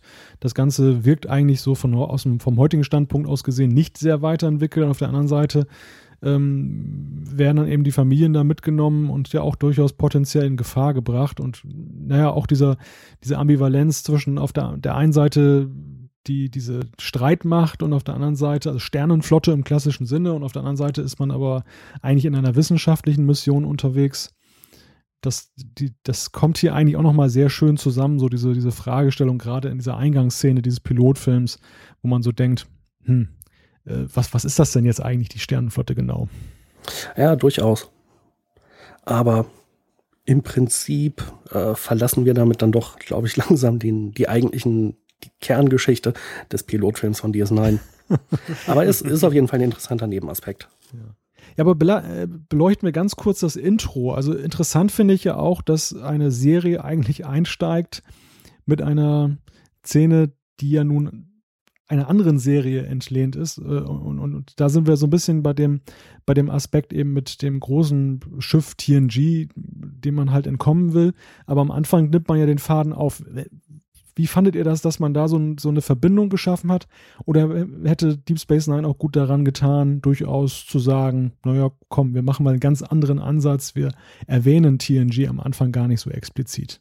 Ich finde äh, das sehr, äh, sehr gut gelöst, weil äh, gerade die Schlacht von Wolf ähm, und diesem Einschnitt, äh, diesem durch den Angriff der Borg oder durch den ersten Angriff der Borg in der Geschichte der Föderation eins der Ereignisse im neueren Star Trek Universum oder im TNG Universum ist, was jeder kennt, äh, äh, Picards Assimilierung, die damit zusammenhängt und äh, was wirklich gravierend und wegweisend auch für das Franchise war.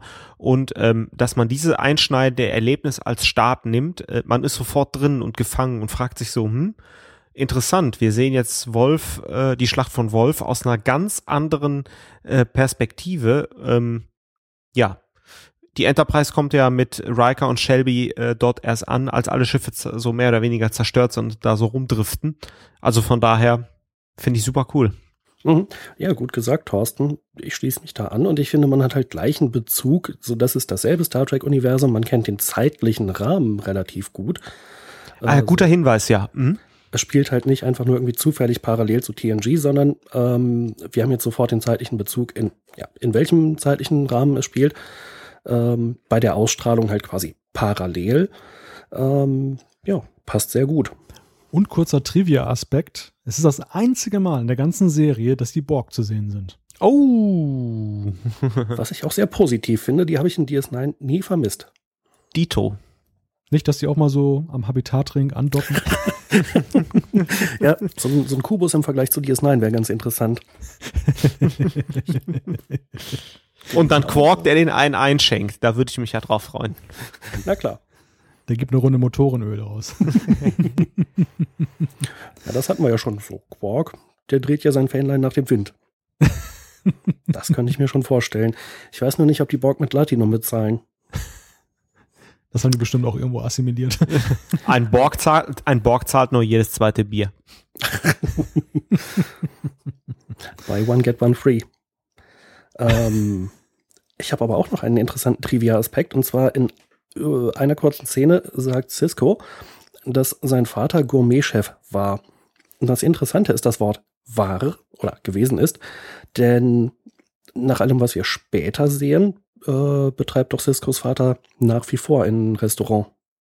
Stimmt. Stimmt. Oh. Äh, kleiner Fehler. Ich hätte noch zwei Trivia-Aspekte. also ich habe auch noch einen, aber den hebe ich mir als Anekdote auf. Achso. Okay. Oh, auch sehr clever. es sei denn, wahrscheinlich verbrennt Malte den jetzt. Ja, ich hoffe, ich mache ihn nicht kaputt. Oder wollen wir die beide speichern bis später? Ja, genau. Machen wir irgendwie gemeinsame Anekdotengeschichte am Ende der Sendung. Okay. Ja, was gibt es von eurer Seite noch? Also eine Sache, die mir erst jetzt aufgefallen ist, als ich den Pilotfilm zum, ich glaube, dritten Mal gesehen habe, ist, äh, dass Cisco gar nicht der kommandierende Offizier des Schiffes war, was da am Anfang zerstört wird, sondern nur erster Offizier. Ich war bisher immer davon ausgegangen, er wäre da irgendwie Captain und habe das gar nicht mitgeschnitten, dass er das gar nicht war. Mhm. Aber da scheine ich irgendwie alleine auf weiter Flur zu stehen mit dieser Fehlfeststellung. Nö, nö, der war, der war dann, der war auf keinen Fall Kommandant, das, das wusste ich aber. Er ist ja auch Commander noch am Anfang, ne? Er wird mhm. ja später erst Captain. Ja. Der Captain war der Vulkanier, ne? Mhm, genau. Ja. Mhm. Ich habe eigentlich eher diesen Blaumann so ein bisschen immer in Erinnerung gehabt, dass der der Captain sei. Der Blaumann? Bolianer. Ja, genau. Nee, nee. Nee, nee, auf der Enterprise war der Friseur. nee, da gibt es doch in diesem, in dem Pilotfilm gibt es doch auch irgendwie einen Alien, der dann, äh, wo Cisco dann seine Frau aufsucht, dann äh, mit dem Tricorder da sie untersucht. Um, um, um, die Szene habe ich jetzt gar nicht auf dem Ja, Schirm. stimmt. Doch, doch, stimmt. Du hast recht. Stimmt, ja. Ja. Na gut. Ähm, ja, wollen wir vielleicht zu den Effekten was sagen oder haben wir bei der Handlung noch was? Äh, ich bin durch. Ja, ich auch. Ja, also bei der Handlung hätte ich noch diese exakten Zeitangaben, die finde ich mal sehr irritierend bei Star Trek. Also die werden da von den Borg angegriffen, dann so einem Traktorstrahl festgehalten. Und dann heißt es, Achtung, Warpkernbruch in fünf Minuten. Also, in fünf Minuten, okay. Schön, dass man das so genau benennen kann. Das ist die Weiterentwicklung im 24. Jahrhundert. Dass wenn der Computer ja. abstürzt, dann kann man genau sagen, er wird in zwei Minuten abstürzen. hm, Vielleicht sollten wir nochmal unsere DSL-Leitungen prüfen, ob man das da auch sagen kann. Sehr schön. Bruch ihrer DSL-Leitung in 35 Sekunden. Und später gibt es dann irgendwie, als die Cardassianer da angreifen, die Station wird ja irgendwie dauernd getroffen, dann heißt es auch nochmal Subraumfeldzusammenbruch in 60 Sekunden oder so. Ja, du hast ja vollkommen recht. Das, das, das Witzige daran ist ja eben auch, dass ab dem Moment, wo etwas fatal getroffen wurde, dann ja auch ähm, augenscheinlich der Gegner dann immer den Angriff einstellt. Also mhm. normalerweise genau. ist ja so, die Schilde sind kaputt, der Warpkern wird getroffen, dann ab dem Moment X könnte man sagen, okay, in, in, fünf Minuten wird dann die Restenergie weg sein und dann bricht der Kern. Aber es ist ja nicht so, dass die Borg dann eigentlich aufhören dann mit ihrem Angriff, sondern die können ja dann gerade dann in dieser Phase der Schwäche nochmal draufballern und dann könnte ja. es ja eben schneller passieren und das äh, passiert in Star Trek nie. Die Borg sind ja sehr höflich, die geben ja allen Zeit für die Evakuierung. Genau, diese. Wobei vielleicht könnte man das noch so erklären, dass sie sich denken, wenn die jetzt alle mit dem Warpkern und dem Schiff da gemeinsam hochgehen, wenn wir die jetzt äh, hier in die Luft jagen, dann können wir die ja nicht mehr assimilieren. Ja. Wobei das, wobei ich das, diese Logik bei den Borg sowieso nicht so richtig verstanden habe, nach welchen Kriterien die eigentlich Schiffe zerstören und nach welchen sie die dann halt mit ihrem Traktorstrahl dann da so ranholen äh, und dann asse durchassimilieren. Ähm, also, also ich vermute, sie haben da ein Unterprogramm für, für Dramaturgie. ja gut, man könnte vielleicht argumentieren, dass sie äh, differenzieren, ob ihnen jemand potenziell gefährlich wird, also ob das Risiko diese Assimilieren größer ist als der ähm, oder geringer ist als der Nutzen und, und dann zerstören sie die eben.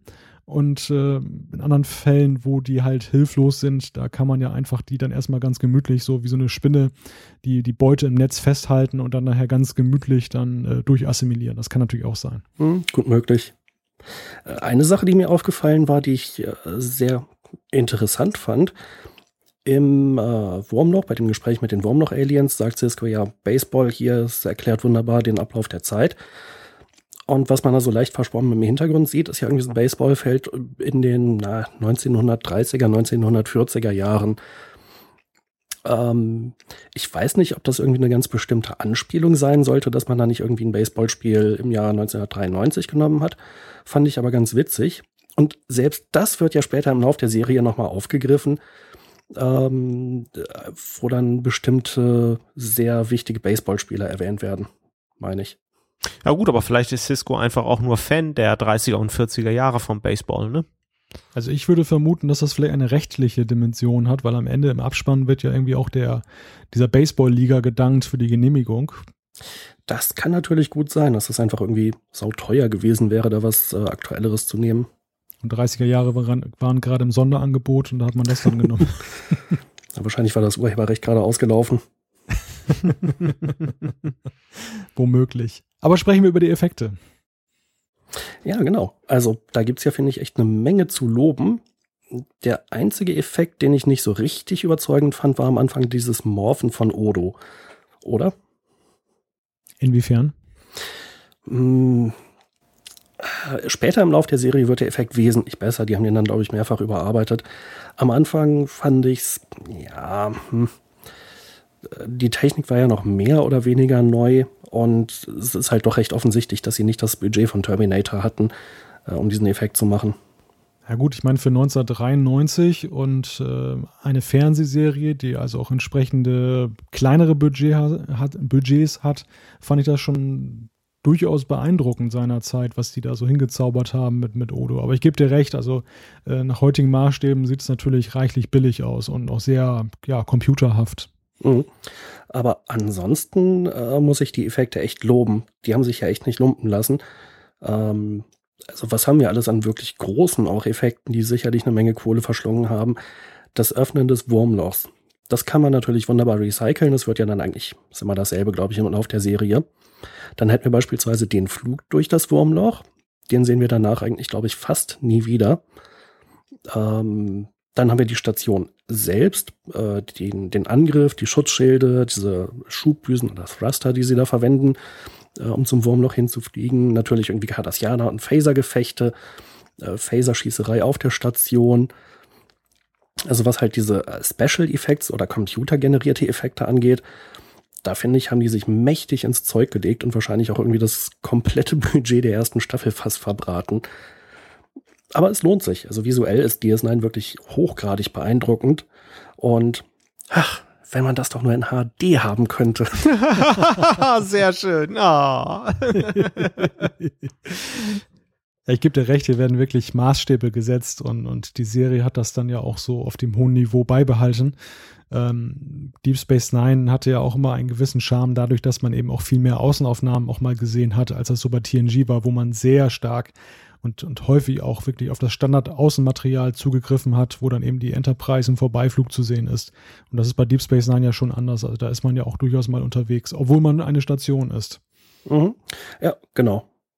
Äh, schade fand ich, dass man so wenig von Bajor sieht. Das wird ja auch ein Großteil der Serie so bleiben. Dann hat man ab und zu mal irgendwie so eine ja, wüstenartige Landschaft.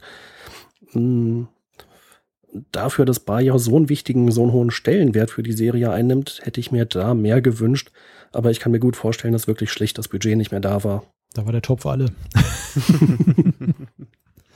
Ansonsten bei visuellen Effekten, jetzt nicht computergenerierte Effekte, äh, fand ich das, Kost äh, ja, doch das Kostümbild und die äh, Masken und Frisuren.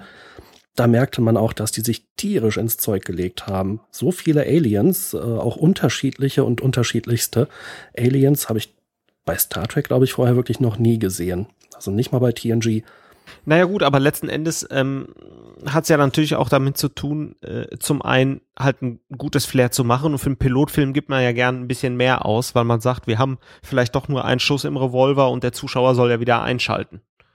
War ja vielleicht auch ein Argument, dann nochmal so ein bisschen Reset zu machen in Weg des Kriegers. Mhm. Ja, und äh, Malte, du hattest ja irgendwie ein paar Folgen weitergeguckt, jetzt direkt im Anschluss.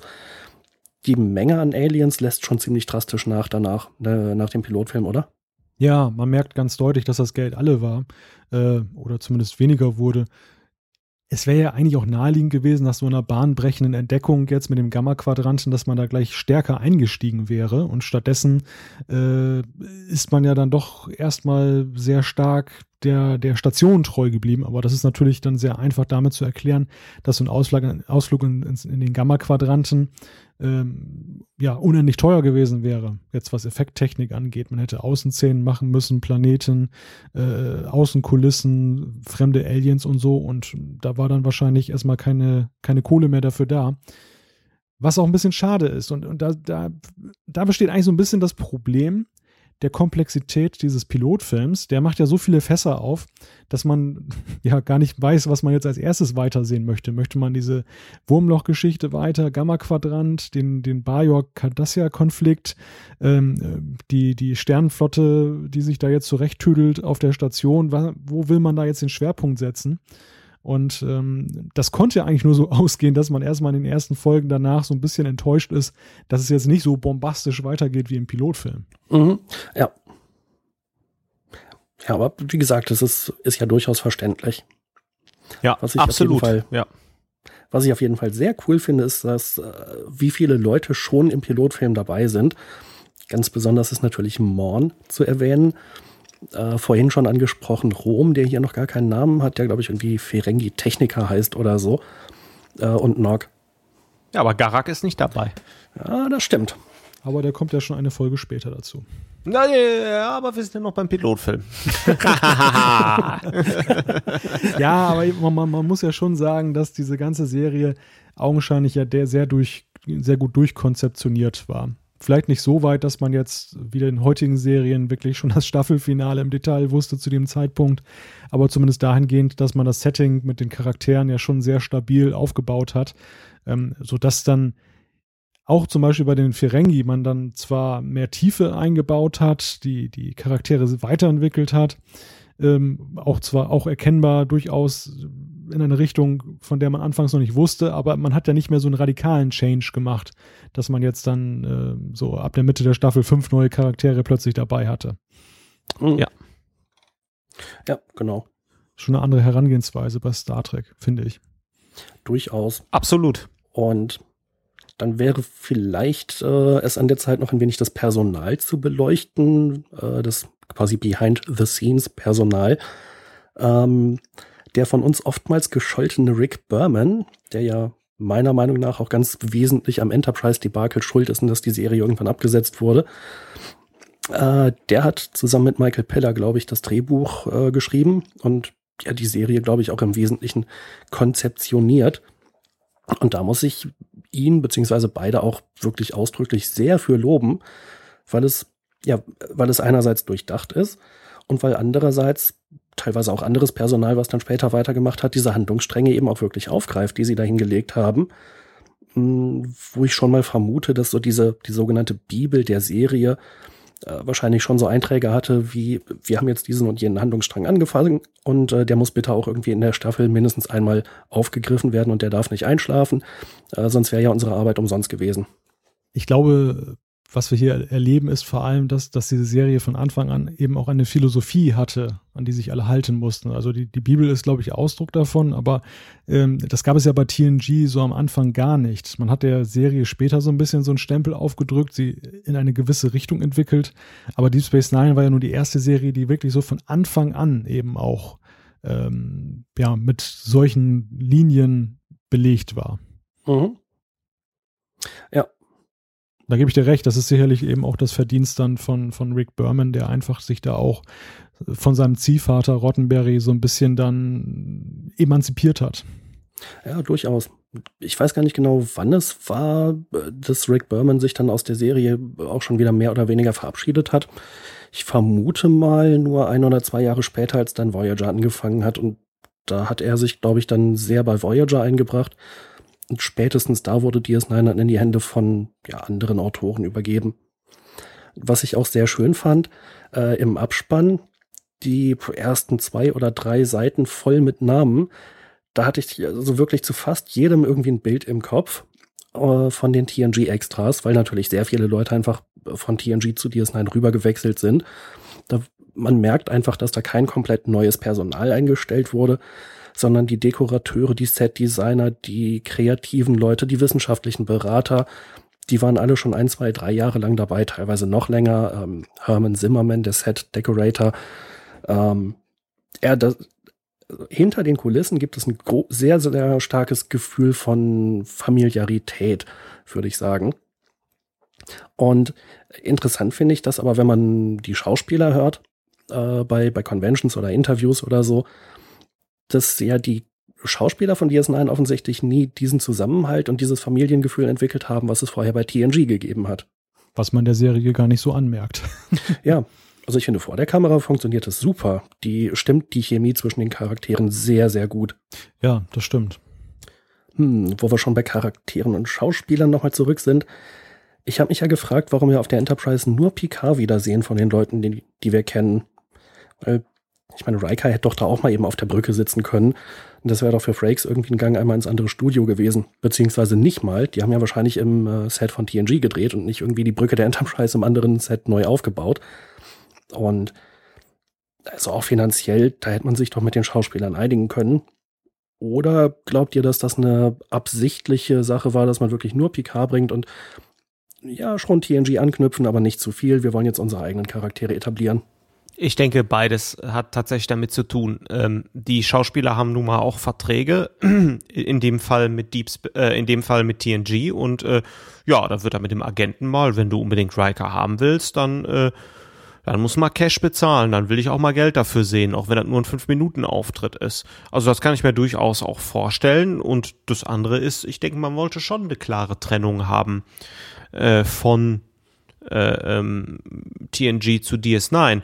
Und letzten Endes hat man ja ein Stückchen TNG mitgenommen mit Miles O'Brien. Und ich finde es auch sehr geschickt gemacht, äh, wie man Picard eingebaut hat, auch diese Anspielung auf Locutus mit dem Cisco-Trauma, gerade ihn auflaufen zu lassen, weil immerhin der Captain von TNG übergibt den Staffelstab an, an, die, an seine Sidekick-Serie sozusagen. Und äh, so an sein Spin-off. Und dann finde ich das eigentlich ganz cool gemacht. Und funktioniert für mich. Jedenfalls im Piloten. Wir reden nur mit dem Piloten. Mhm.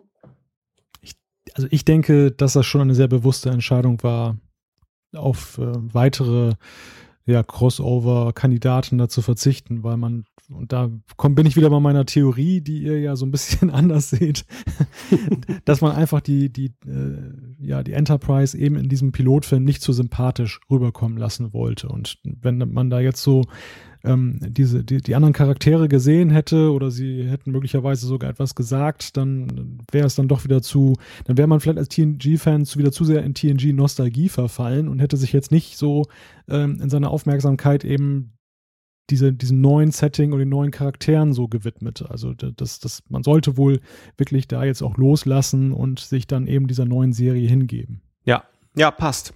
Mhm. Also ich, ich glaube auch eher, dass es eine bewusste Entscheidung war, denn was die Verträge mit den Schauspielern angeht, es waren ja dieselben Geldgeber. Ähm, die hätten ja nun ohne Probleme sagen können, hier komm, der geht einmal eben rüber. Wobei ich mir dann auch vorstellen kann, also TNG war ja in der sechsten Staffel, ob so ein Jonathan Frakes dann auch für eine äh, nur Erscheinenrolle, also ohne was zu sagen, da bereitsteht. Das ist dann auch die Frage, ob die da nicht schon so ein bisschen Starlion hatten nach dem Motto, so wie bei Generations war ja auch das Problem, dass ja einige der TOS-Darsteller gar nicht mehr teilnehmen wollten. Und äh, deshalb hat man nur diese Auswahl getroffen oder hat die genommen, die man noch gekriegt hat. Ähm, die wollten dann wahrscheinlich auch alle gleich eine tragende Rolle haben und dann wäre möglicherweise auch dieser Pilotfilm einfach überfrachtet worden, dann auch dadurch. Ja, gut möglich. Also, ja, ich glaube, der, die plausibelste Erklärung ist, dass es einfach dass man diese Überfrachtung vermeiden wollte und dass man DS9 schon auf eigenen Beinen haben wollte und diese Anknüpfung an TNG nicht übertreiben. Wow, ich hätte es nicht gedacht, aber mein fast vollgeschriebener Zettel ist äh, so gut wie komplett durchgestrichen, was so alle Aspekte angeht. Dann würde ich ganz gerne mit einer kleinen Abschlussfrage sozusagen aus dieser Folge herausleiten rüber zum Feedback. Und das ist äh, die Frage, wir haben ja jetzt jahrelang im Trackcast uns äh, schönste HD-Fassung angeguckt und äh, analysiert und jetzt sind wir ja konfrontiert mit einer Serie, die wir nur in SD-Auflösung äh, sehen können. Was habt ihr dabei gedacht? Ganz ehrlich, furchtbar. Ähm, ich finde auch schön, dass du die Frage noch stellst. Ich hatte es total vergessen. Ähm, die Zeiten der großen Fernseher ist ja nun mal angebrochen, auch bei mir im Privaten. Ähm, ich, ich kann ein, ein 55 Zoll Gerät mein eigen nennen und so blitzend und blinkend toll die TNG HD Enterprise daherkommt und so schön die Uniform rauscht, so grausam ist es, DS9 zu sehen. Das finde ich furchtbar. Mhm. Ja. Also ich habe äh, weniger als die Hälfte der Auflösung und selbst auf dem 24 Zoll Computermonitor sieht's grauenvoll aus äh, verwaschene Farben, fürchterliches Bildrauschen. Äh, es ist echt nicht schön. Und selbst auf dem 10 Zoll Tablet Display, wenn das nochmal zu unterbieten. Wohlgemerkt mit Retina Display, aber mhm. und man hält es sich ja dann doch ein bisschen näher ans Gesicht als dann eben den 55 Zoll Fernseher oder ich, ich, war noch nie bei Thorsten zu Hause, ich weiß nicht, wie nah er an seinem Fernseher sitzt. Ich sitze sehr nah dran. aber es stimmt schon, also ich fand auch ähm, das kam so extrem milchig so ein bisschen daher, das Bild. Und ähm, ja, also ich habe mir nichts sehnlicher gewünscht, als das irgendwann mal in HD sehen zu können. Ja, in der Tat. Aber in HD gibt es jetzt das Feedback des Trackcasts. oh! Und zwar haben wir eine ganze Menge bekommen. Erstmal dafür herzlichen Dank. Und äh, wir betreiben uns mal wieder ein bisschen in Rosinenpickerei und tragen äh, ja, entscheidende Teile des Feedbacks einfach mal vor, die ja für uns einfach weiterführend sind, interessant. Und da gebe ich den Staffelstab mal an Jan weiter. Genau, Spock hat auf unserer Seite trackcast.de geschrieben, bezogen auf den fünften Star Trek-Film, den wir letztes Mal besprochen hatten. Das Problem dieses Films ist, das hatten wir alles schon. Die wenigen interessanten Ansätze, die es gibt, sind uns nicht neu. Kirks Begegnung mit Gott erinnert an Dutzende verschiedene Zusammenstöße mit allmächtigen Computerwesen, die er allesamt in die Selbstzerstörung getrieben hat.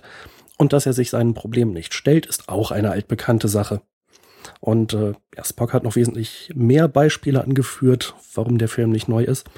Dafür vielen Dank. Dann geht's weiter mit Malte.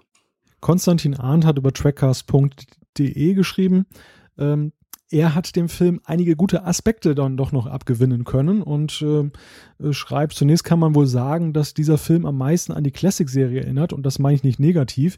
Die Effekte und Kulissen sind etwas trashig, die Story ist zum Teil übertrieben und sinnfrei, birgt jedoch einen gewissen Sense of Wonder und im Mittelpunkt stehen wie in Toss, Kirk, Spock und Pille, äh, während die anderen Crewmitglieder eher im Hintergrund agieren. Also durchaus gewisse Parallelen, die er da festgestellt hat und die den Film seines Erachtens dann da doch noch auszeichnen. Weiter geht's mit Thorsten. Ja, der Roman hat uns eine Nachricht hinterlassen äh, bei trackcast.de und da muss ich schon schmunzeln. Es geht nämlich um die Kletterszene von Kirk in Star Trek 5. Darüber haben wir uns ja auch ein bisschen beklagt. Und ähm, er hat ein Originalinterview zitiert, was wir in die Shownotes stellen, wo Shatner äh, ziemlich hanebüchen das Ganze erklärt. Und ich lese mal vor, das Originalinterview ist mindestens genauso lächerlich wie der daraus entstandene Song. Das ist nämlich ganz witzig. Äh, irgendwelche findige YouTuber haben ein Video online gestellt, was ein Song aus diesem völlig unsinnigen äh, Interview mit Bill Shatner gemacht haben. Da kann ich aber noch einen draufsetzen, Roman. Wir werden auch in die Show Notes etwas einstellen, wo äh, quasi Bill Shatner vier Stunden lang darüber redet, wie diese Szene mit Kirk am Berg zustande gekommen ist. Ich habe es mir nicht vier Stunden völlig auf YouTube angesehen, aber es ist mega witzig gemacht. Äh, vielleicht kennt ihr das, diese eine zwölf Minuten Rede, wo Stoiber damals erklärte, wie man vom Flughafen in München zur Innenstadt reist.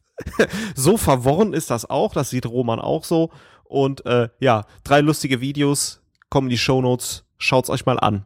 Weiter geht's mit Jan. Ja, wobei dieses äh, Shatner-Interview, das ist, meine ich, bei den Blu-ray-Extras dabei, vielleicht schon früher bei den DVD-Extras. Da habe ich also auch schon daneben gesessen, ich nur den Kopf geschüttelt. Auf eine extra Blu-ray. Der Captain äh, hat uns geschrieben und äh, hatte einen Nachtrag oder hat vielleicht erst jetzt Trackcast Nummer 36 gehört, wo wir die siebte Staffel von TNG besprochen haben und meint, eines habe ich in der Folge Parallelen vermisst. Eine Parallel-Enterprise, auf der zwar Riker der Captain ist, weil Picard beim Kampf gegen die Borg starb, nicht aber Worf erster Offizier ist, sondern Lieutenant Shelby. Ein Wiederauftritt von Elizabeth Dennehy, den hätte ich sehr gut gefunden. Ja, gute Anmerkung, Cap, auf jeden Fall.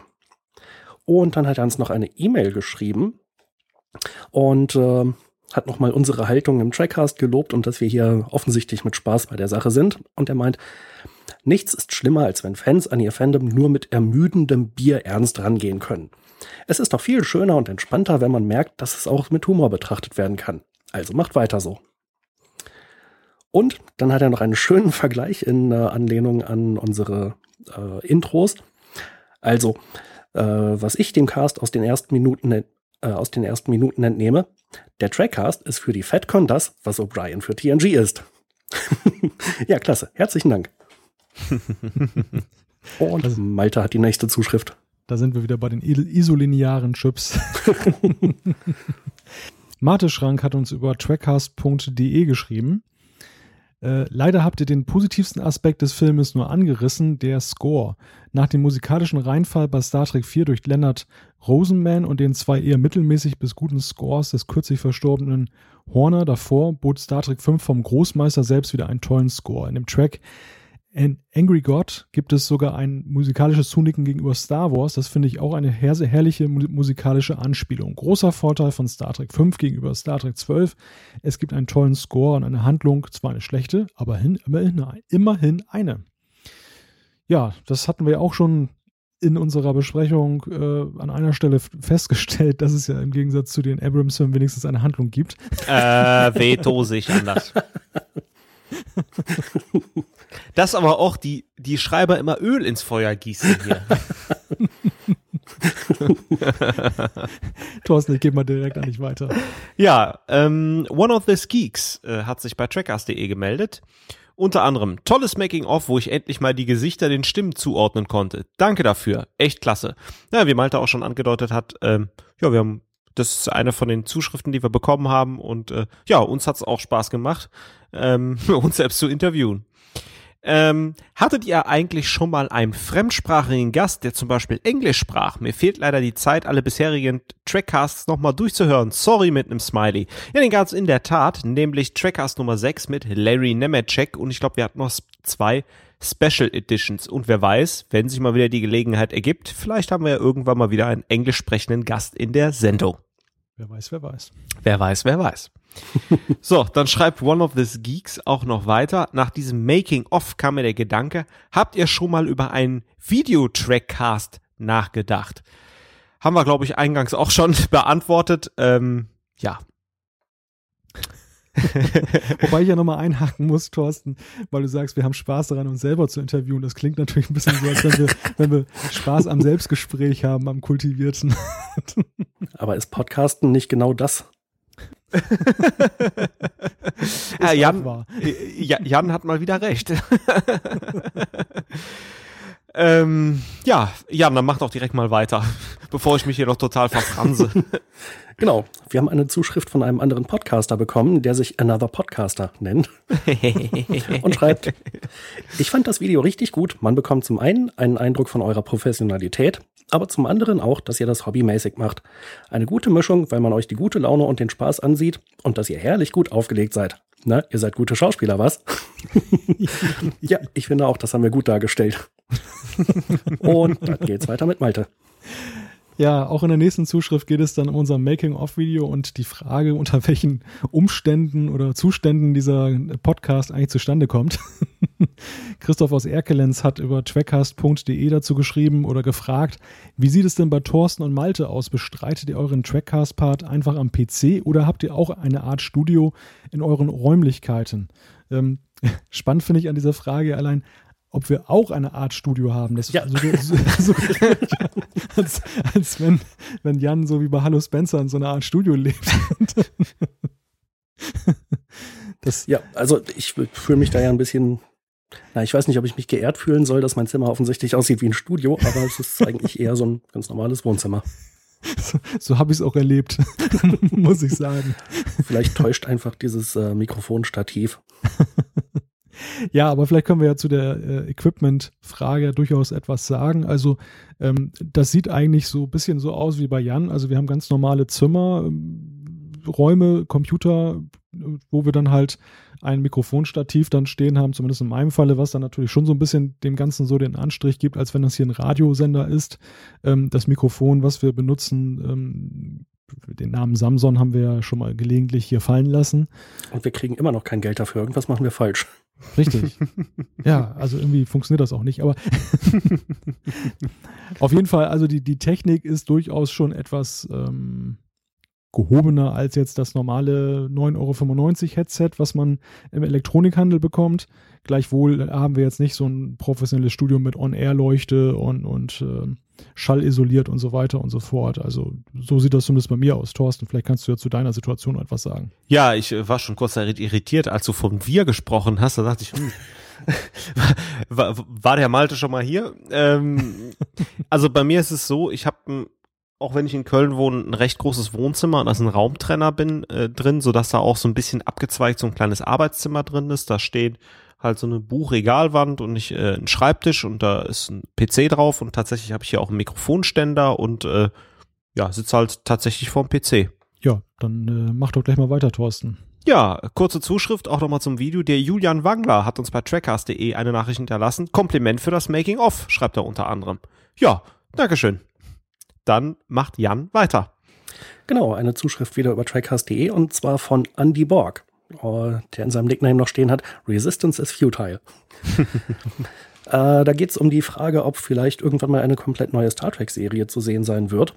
Und er meint, eine komplette Neuaufstellung von Star Trek hätte bedeutet, weg mit Vulkaniern, Klingonen und Romulanern, wie wir sie bisher kannten. Diese mit Latex beklebten Gesichter sehen doch heutzutage einfach nur noch lächerlich aus. Wer bitteschön stellt sich so noch außerirdische Lebensformen vor? Ja, interessanter Ansatz, interessanter Gedanke. Schauen wir mal, was die Zukunft bringt. Die nächste Zuschrift hat Malte. Wir haben heute irgendwie unseren Filter ausgeschaltet, der ja rein lobende Einzeiler dann so ein bisschen ausschließt. Aber wir wollen ja auch äh, unseren Hörern zeigen, dass wir durchaus alles lesen und äh, ja, verstehen wollte ich jetzt schon sagen, nee, verstehen vielleicht nicht, aber alles lesen und, und verarbeiten. Äh, Florian hat über, hat über trackcast.de geschrieben, super, wie immer kann ich gar nicht aufhören zu hören. Danke, Florian. Weiter mit Thorsten. Mario W. hat uns eine Nachricht bei trackcast.de hinterlassen, unter anderem, der Film, also Star Trek 5, ist dem Ego Shatners zum Opfer gefallen. Und als ich das gelesen habe, musste ich echt so ein bisschen schmunzeln, weil Mario, finde ich, hat mit seiner Meinung absolut recht. Ähm, hätte man vielleicht noch mal ein bisschen pointierter im Trackcast drauf eingehen können. Von daher, äh, gute Einschätzung, wie ich finde, Mario. Und der Jan macht weiter. Genau, Star Gisa oder Star Gisa hat uns eine Nachricht geschrieben.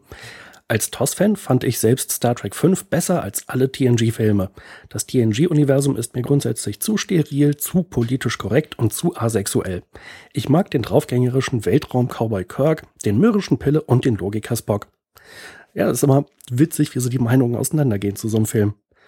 Ah, Malte macht weiter. Ja, und das gleiche Horn stößt dann auf Frank, der uns über trackcast.de geschrieben hat. Es geht um die Frage, ähm, dass man jetzt zum Zentrum der Galaxie geflogen ist und äh, dass das jetzt so augenscheinlich ja nur einen halben Tag gedauert hat, obwohl es eigentlich ja den Regeln der Physik folgend Jahrzehnte benötigen würde. Frank erinnert uns aber daran, im Jahr 1989, TNG lief gerade zwei Jahre lang, hat man sich über solche physikalischen Kleinigkeiten noch keine Gedanken gemacht. Auch bei TNG, so schreibt er, war das Warp-Faktor-Geschwindigkeitsentfernungsverhältnis noch nicht logisch etabliert. Erst mit Voyager wurde klargestellt, dass man auch mit höchster Warp-Geschwindigkeit nur etwa 1000 Lichtjahre pro Jahr schafft. Ja, Frank, da hast du recht. Das äh, ist sicherlich ein Aspekt, den man auch zu zugunsten von Star Trek 5 dann eben sagen muss, dass, dass äh, der Film sich da so noch in bester Gesellschaft befunden hat. Nicht wahr, Thorsten? Ja, und ähm, jetzt haben wir natürlich auch wieder, nachdem wir auch ganz viele Meinungen bei Star Trek 5 provoziert haben, haben wir auch eine, äh, die auch dem äh, Star Geezer oder Star Geezer so ein bisschen widerspricht.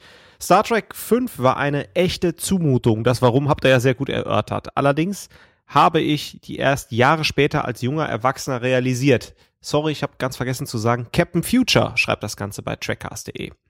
Er schreibt dann weiter, als Kind fand ich den Film ganz okay. 20 Jahre später erstrahlen die Dinge aber dann häufig völlig in einem anderen Licht, schreibt er. Gerade Science Fiction ist dafür anfällig, weil sich die Zukunftsvisionen am fortschreitenden Forschungsstand orientieren. Auch hier ein ganz interessanter Aspekt ähm, und eine schöne Begründung, die Captain Future hier mitliefert und wollten wir, die Meinung wollten wir einfach hier auch nochmal kundtun. Ja, Jan macht weiter. Genau, Toddy hat uns eine Nachricht auf Twitter geschrieben und meint, Hallo, wusstet ihr, wusstet ihr schon, dass Khan in Der Zorn des Khan dieselbe deutsche Synchronstimme wie Darth Vader in Episode 4, 5 und 6 von Star Wars hat? Und äh, nachdem diese äh, Meldung eintrudelte, kam von Thorsten wie aus der Pistole geschossen eine Mail. Wenn ja, dann kann das nur Heinz Petruo gewesen sein. Ich habe dann nochmal recherchiert und Thorsten hat recht. Äh, es war Heinz Petruo, der beide Rollen gesprochen hat. Und äh, ich hätte es auf jeden Fall nicht gewusst. Äh, ja, sehr interessant. Da kann ich sogar noch einen draufsetzen. Heinz Petruo ist entweder der Vater oder der Großvater von Vanessa Petruo, ihrerseits Sängerin bei den No Angels. Ah. Mensch, was du alles weißt. Cool, ne? Ja, Malte, dann hast du die nächste Zuschrift. Ja, der Thorsten entwickelt sich langsam zum zweiten Jan. das war jetzt aber keine Zuschrift, das war jetzt meine persönliche Meinung. Der hat doch da sein, sein Bücherregal mit Karteikarten, wo er sowas immer rauszieht. Ja, aber, das, aber, da sind, aber da sind nur, nur Angels drin. Im Raumtrenner oder wo? nee, der Raumtrenner ist der riesige Fernseher. Jetzt wird, jetzt wird hier aber gerade von Köln aus eine dicke Welle geschoben, habe ich das Gefühl. eine ganz dicke. Ja, ich muss mal tief Luft holen, denn die nächste Zuschrift ist äh, diesmal etwas länger. Sie kommt von Chris via E-Mail und ich finde sie eigentlich außergewöhnlich und äh, faszinierend, weshalb ich einfach mal größere Teile vorlesen möchte. Und zwar schreibt er uns, beruflich arbeite ich als Berufsmusiker und Musiklehrer, vokallastig und ich bin als bekennender Star Trek Sci-Fi Gaming-Fan mit fast 40 Jahren in meinem Kollegenkreis von tätowierten Langhaarigen sicherlich der wahre Freak. Alles schüttelt immer nur lächelnd den Kopf, wenn ich in Pausen zwischen Auftritten und Unterrichtsstunden den Trackcast höre. Auf Basis meiner beruflichen und privaten Leidenschaft, Gesang und Stimme folgt für euch nun ein Kompliment, das ihr vielleicht noch nicht bekommen habt. Eure Stimmen. Oh. Ja, in der Tat, das ähm, also kam, kam vor, aber selten. Ja, also wenn, haben wir eher ja Tadel bekommen, in dem Sinne, dass man uns angeblich nicht auseinanderhalten kann. Und insofern ein sehr bemerkenswertes Kompliment, aber es geht noch weiter. Vom ersten Moment an war ich ein Fan der ausgewogenen Mischung eurer Sprecherstimmen. Ein höchst interessantes Trio aus deutschen Dialekten, jeder einzelne mit einem eigenen Charme. Alles perfekt verständlich und vorbildlich artikuliert, mit der Befähigung, emotionale Zustände präzise ins gesprochene Wort einzuflechten. Toll und selten.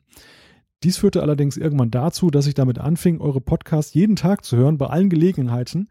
Beim Essen, beim Einschlafen, im Auto, im Urlaub, im Flugzeug, hinter der Bühne. ich vermute, dass ich jeden eurer Podcasts zwischen 50 und 100 Mal gehört habe, manchmal halt auch im Halbschlaf. Uiuiui. Ui, ui. Aber ich hoffe, die sind nicht einschläfern, Chris. Ja, also müssen wir ja schon fast uns über ein Entzugsprogramm mal Gedanken machen oder eine Suchtberatung. Unter den Umständen müssen wir, glaube ich, auch überlegen, ob die statistischen Auswertungen eigentlich so aussagekräftig sind über die Abrufzahlen. Ähm, weiter geht's, so sehr ich euch schätze oder so sehr ich auch schätze, was ihr inhaltlich besprecht und auch eure interessanten Gäste und gut gewählten Themen. Aber im Zweifelsfall will ich einfach nur, dass ihr weitersprecht. Unendlich ablenkend, beruhigend und Star Trek. Regt mich der Straßenverkehr auf Podcast an, fahre entspannter weiter. Kann abends nicht einschlafen, weil der Kopf voll ist, Podcast an. In unendliche Welten entschwinden. Als ob ich der vierte stumme Teilnehmer an eurer illustren Runde wäre. Danke ja, das Danke kann man eigentlich nur vollumfänglich oder können, kann ich nur und wir können wir nur vollumfänglich zurückgeben. Da ist schon vorbei mit dem guten Sprechen. ich glaube, es waren auch unendliche Weiten und nicht Welten. ja, aber auf jeden Fall herzlichen Dank äh, für das Feedback. Echt ganz toll. Ja, also wirklich ein bemerkenswertes Kompliment. Ich habe häufig nämlich schon mal drüber nachgedacht. Ähm, Radiomoderatoren haben ja in der Regel eine Sprecherausbildung und mitunter liest man ja auch, dass die das Sprechen fast komplett neu erlernen für ihre Aufgabe, weil es eben so wichtig ist, wenn man nur gehört wird, dass eben die Aussprache gut ist und, und nicht irgendwelche Dialekte oder Akzente reinspielen, also böse reinspielen. Und äh, insofern ein sehr schönes Kompliment und, und ja, motivierend. Dann, da ist ja nichts weiter zu sagen gibt, dazu weiter mit Thorsten. ja, hätte ich noch was sagen sollen, oder? Ja, du bist ja derjenige von uns mit der stärksten Einfärbung, was so ähm, Akzent angeht. Ja, das seht ihr so. ähm, ja, äh, ich kann auch noch mal sagen, herzlichen Dank und äh, ja, wo ich jetzt gerade rede, kann ich auch mal weitermachen. Jawohl. Ähm, Robert hat uns eine E-Mail geschrieben. Unter anderem schreibt er, mich würde mal interessieren, wenn euch diese Frage nicht zu indiskret sind, wie alt ihr eigentlich seid. Ich bin 34. Ich bin 39. 33. Und weiter macht Jan. Mensch, ihr Jungspunde. ja, wir sehen aber jung, wir sehen aber jünger aus, wenn man sich das Making of anschaut, deswegen. Thorsten, Thor, Thorsten und ich, oder wie? Der Schauspieler, der mich dargestellt hat, sieht auch sehr viel jünger aus. nee, wir alle sehen jünger aus. Ich habe den ja hinterher sehr gut lippensynchron synchronisiert. Großartig. Äh, Mr. Wuff hat sich mal wieder nach langer Zeit gemeldet, äh, hat uns eine E-Mail geschrieben und uns ein Musikstück gesendet, ähm, was er mal, ja, wie er meint, nebenbei komponiert hat und äh, meint, wir können das gerne mal verwenden, wenn sich das irgendwie anbietet. Finde ich auf jeden Fall total großartig und ähm, ich finde, das ist eine ziemlich coole, richtig geile Komposition. Vielen Dank und ja, ich hoffe, die Gelegenheit wird sich mal ergeben. Vielleicht ja nachher schon bei den Anekdoten. Oh. Und er meint noch, würde mich freuen, wenn ihr mal wieder Gäste von der Quelle als Interviewpartner bekommen könntet. Also mit Quelle denke ich mal, ist äh, die Produktionsumgebung oder Schauspieler gemeint. Ja, ich sag mal, Patrick Stewart können wir nicht ankündigen, aber da könnte was kommen. Also generell, was Gäste von der Quelle angeht. Ja, spannend, spannend. Wer weiß, wer weiß. düm, düm, düm, düm. Malte die nächste ja, Element 115 hat uns eine E-Mail geschrieben. Mm, Es geht mal wieder um Star Trek 5. Die Kritik. die Kritik Sorry. Ja, augenscheinlich hat der Film sehr polarisiert oder bei unserer Besprechung. Element 115 schreibt, die Kritik an der Brücke der Enterprise im fünften Kinofilm kann ich nicht so ganz nachvollziehen. Die sah doch richtig gut aus und ähnelte außerdem der Variante in Star Trek 6. Meiner Meinung nach war das Brückendesign eines der wenigen Dinge am Film, die wirklich gelungen waren. Tja. Haben wir der Brücke zu wenig Aufmerksamkeit geschenkt? Ja, ich habe ich hab ihr ein bisschen Unrecht getan, aber die war auch wirklich nur halb fertig. Ich erinnere mich da halt nur an dieses Pad, was Kirk in die Hand bekommt, wo dann irgendwie die Federn raushüpfen. Das verbaut gedanklich den Blick auf den Rest der Brücke. Viel Brücke sehen wir eigentlich nicht in dem Film, fällt mir mal so auf. Na doch, eigentlich schon. Als Ja. Scotty da am Rumschrauben ist, ähm, Uhura ihm das Essen bringt, dann Und- äh, Kirk mit seinem Klettern-T-Shirt. Genau. Und während, Naja, stimmt, und ja. während der Konfrontation mit dem vermeintlichen Gott, wo dann auch diese drei Botschafter da noch mit rumstehen. Mhm. Also doch, durchaus die Brücke kann man, glaube ich, lobend erwähnen in dem Film. Was ich mir gerade stelle, ist, was ist das 115. Element in der Periodentabelle eigentlich? Oh, jetzt kommen wir am Abend nicht mit solchen Fragen hier an. Ja, ich, äh, Element 115, da ist ja vielleicht ein Hintergrund bei. Na, ich google mal. Nee, ich google mal. Du hast die nächste Zuschrift. Ach so, oh. Okay, ähm, der Jens Behrens hat uns bei trackcast.de eine Nachricht hinterlassen. Unter anderem, die Diskussion um Star Trek 5 war so gut, dass sie ruhig noch länger hätte gehen können. Ah ja, wir haben ja schon ein bisschen lang gequatscht, ne? Also, ähm, ich finde, wir haben ausreichend lang diskutiert. Man hat sich für meinen Geschmack zu sehr darauf eingeschossen, dass der Film schlecht ist. Was er ja ist, schreibt Jens jetzt in Klammern und hat kaum versucht, die positiven Dinge hervorzuheben, wovon es schon ein paar mehr gab. Dagegen kamen aber recht viele Hintergrundinfos, was mir sehr gefallen hat. Ja, aber stimmt nicht so ganz, Jens. Ich habe heute zufällig nochmal den ähm, Trackcast äh, zu Star Trek 5 gehört. Äh, Maltes Eingangsfrage war ja, was im Film positiv ist. Und da haben wir ja schon immer mal wieder einige Aspekte rausgestellt. Also von daher, wir haben schon über das wenige Positive, was der Film hatte, haben wir schon gesprochen. Ja, sagen wir mal so, die Frage war aber auch schnell beantwortet. Ja, weil nicht so viel Positives drin ist. Ich habe schon versucht, eine Lanze für einige der positiven Aspekte des Filmes zu brechen.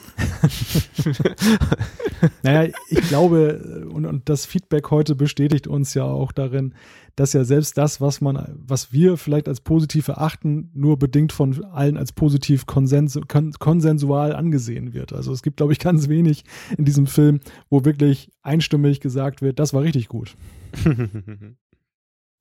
ja, aber Jan macht jetzt weiter. Genau, wir können nämlich äh, das äh, Element auflösen. Ich denke, ich kriege den Namen gerade noch so ohne Studium hin. Element 115, kurz UUP, heißt Unum Pentium. Ach, der Prozessor. Ja, das war auch meine einzige Assoziation. Ich fürchte, ich habe Chemie zu früh abgewählt, um da jetzt mehr zu sagen zu können. Wieder was gelernt. Zwei Aufrufe für den nächsten Trackcast. Ähm, erstens, wir brauchen einen Chemiker, der uns mal erklärt, was es da mit dem Element 115 jetzt wirklich auf sich hat. Und zweitens, ich suche einen Trompeter, der mir das Deep Space Nine Intro das nächste Mal hintrötet. Ja, äh, wir haben eine Zuschrift bekommen auf tricast.de von Bert. Und der schreibt, eine andere Sache ist mir aufgefallen. Habt ihr irgendwas an eurem RSS-Feed geändert? Irgendwie funktioniert der bei mir nicht mehr. Äh, die Frage kann ich eigentlich nur an Malte geben.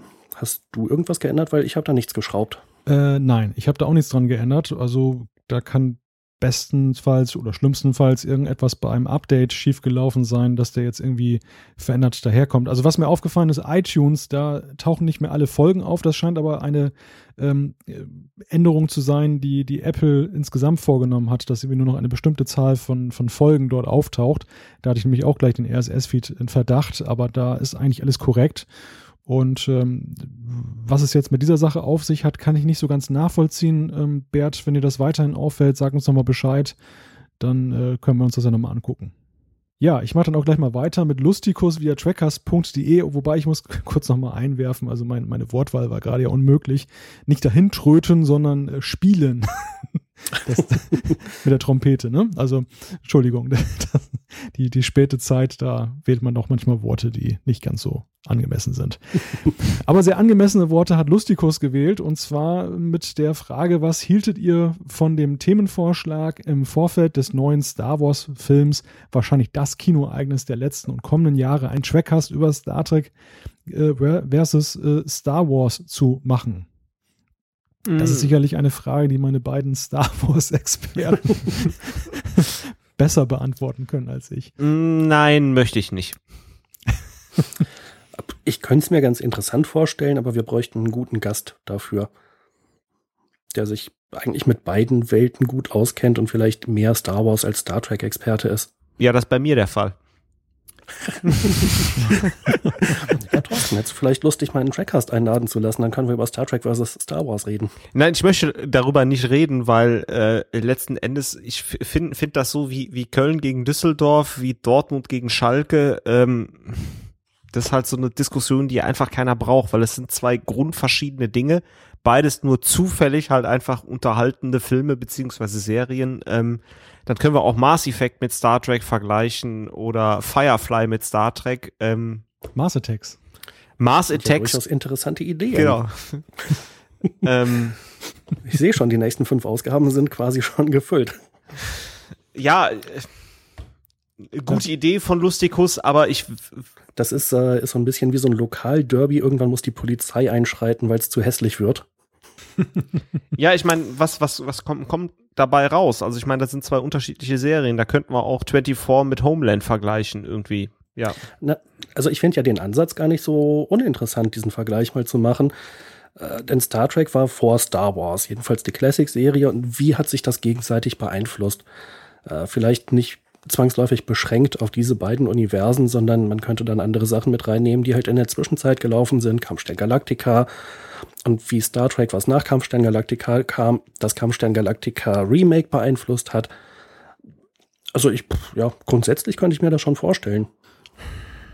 Ja, also ich bin da eher bei Thorsten muss ich, muss ich sagen.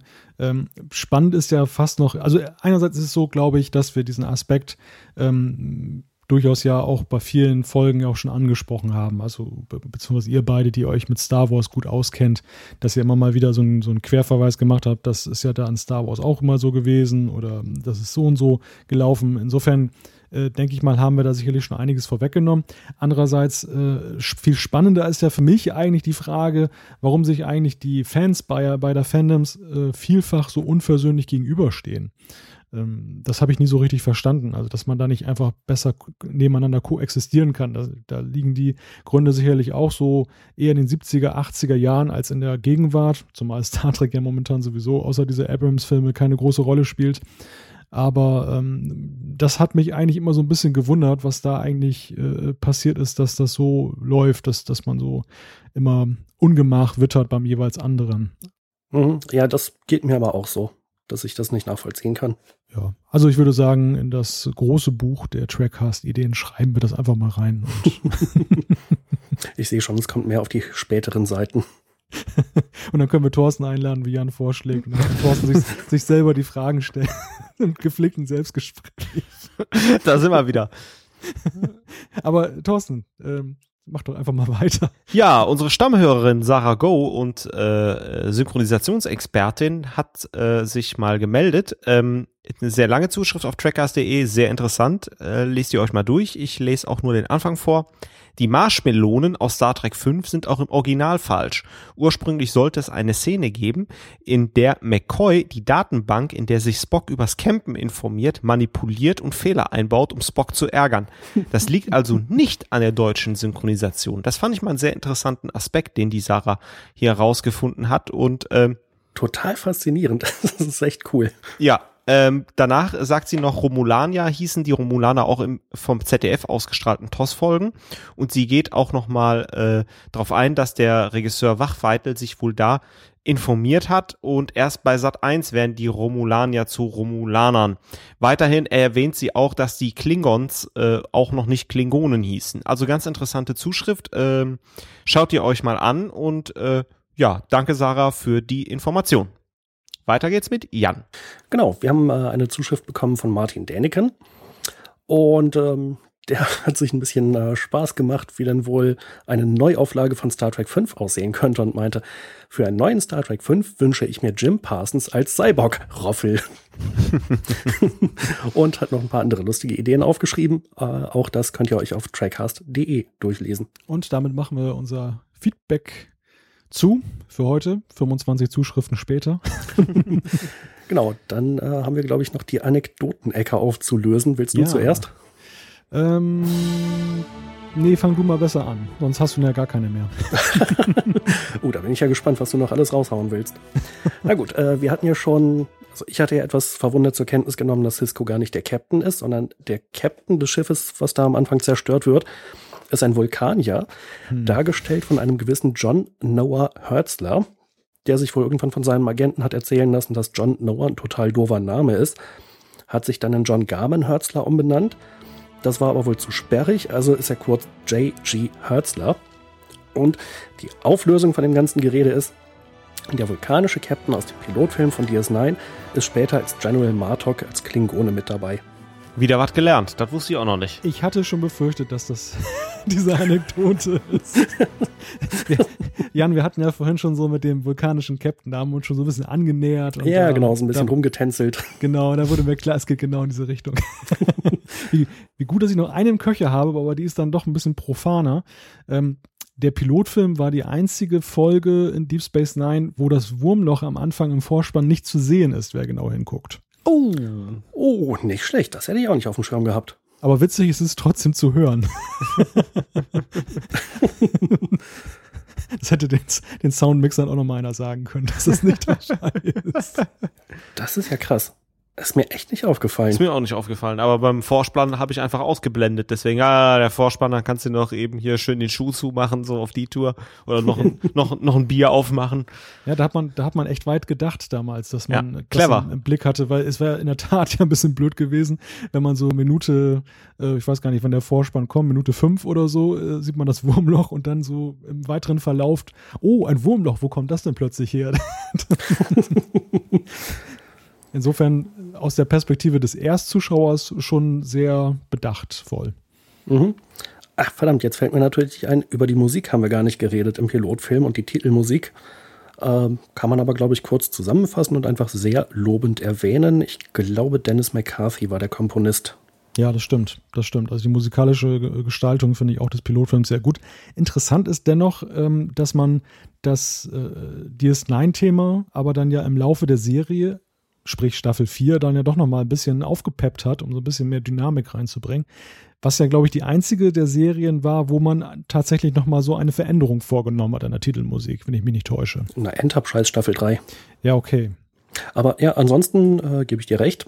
Und es hat dem Intro aber auch gut getan, weil ich hatte das halt sehr, sehr gut in Erinnerung.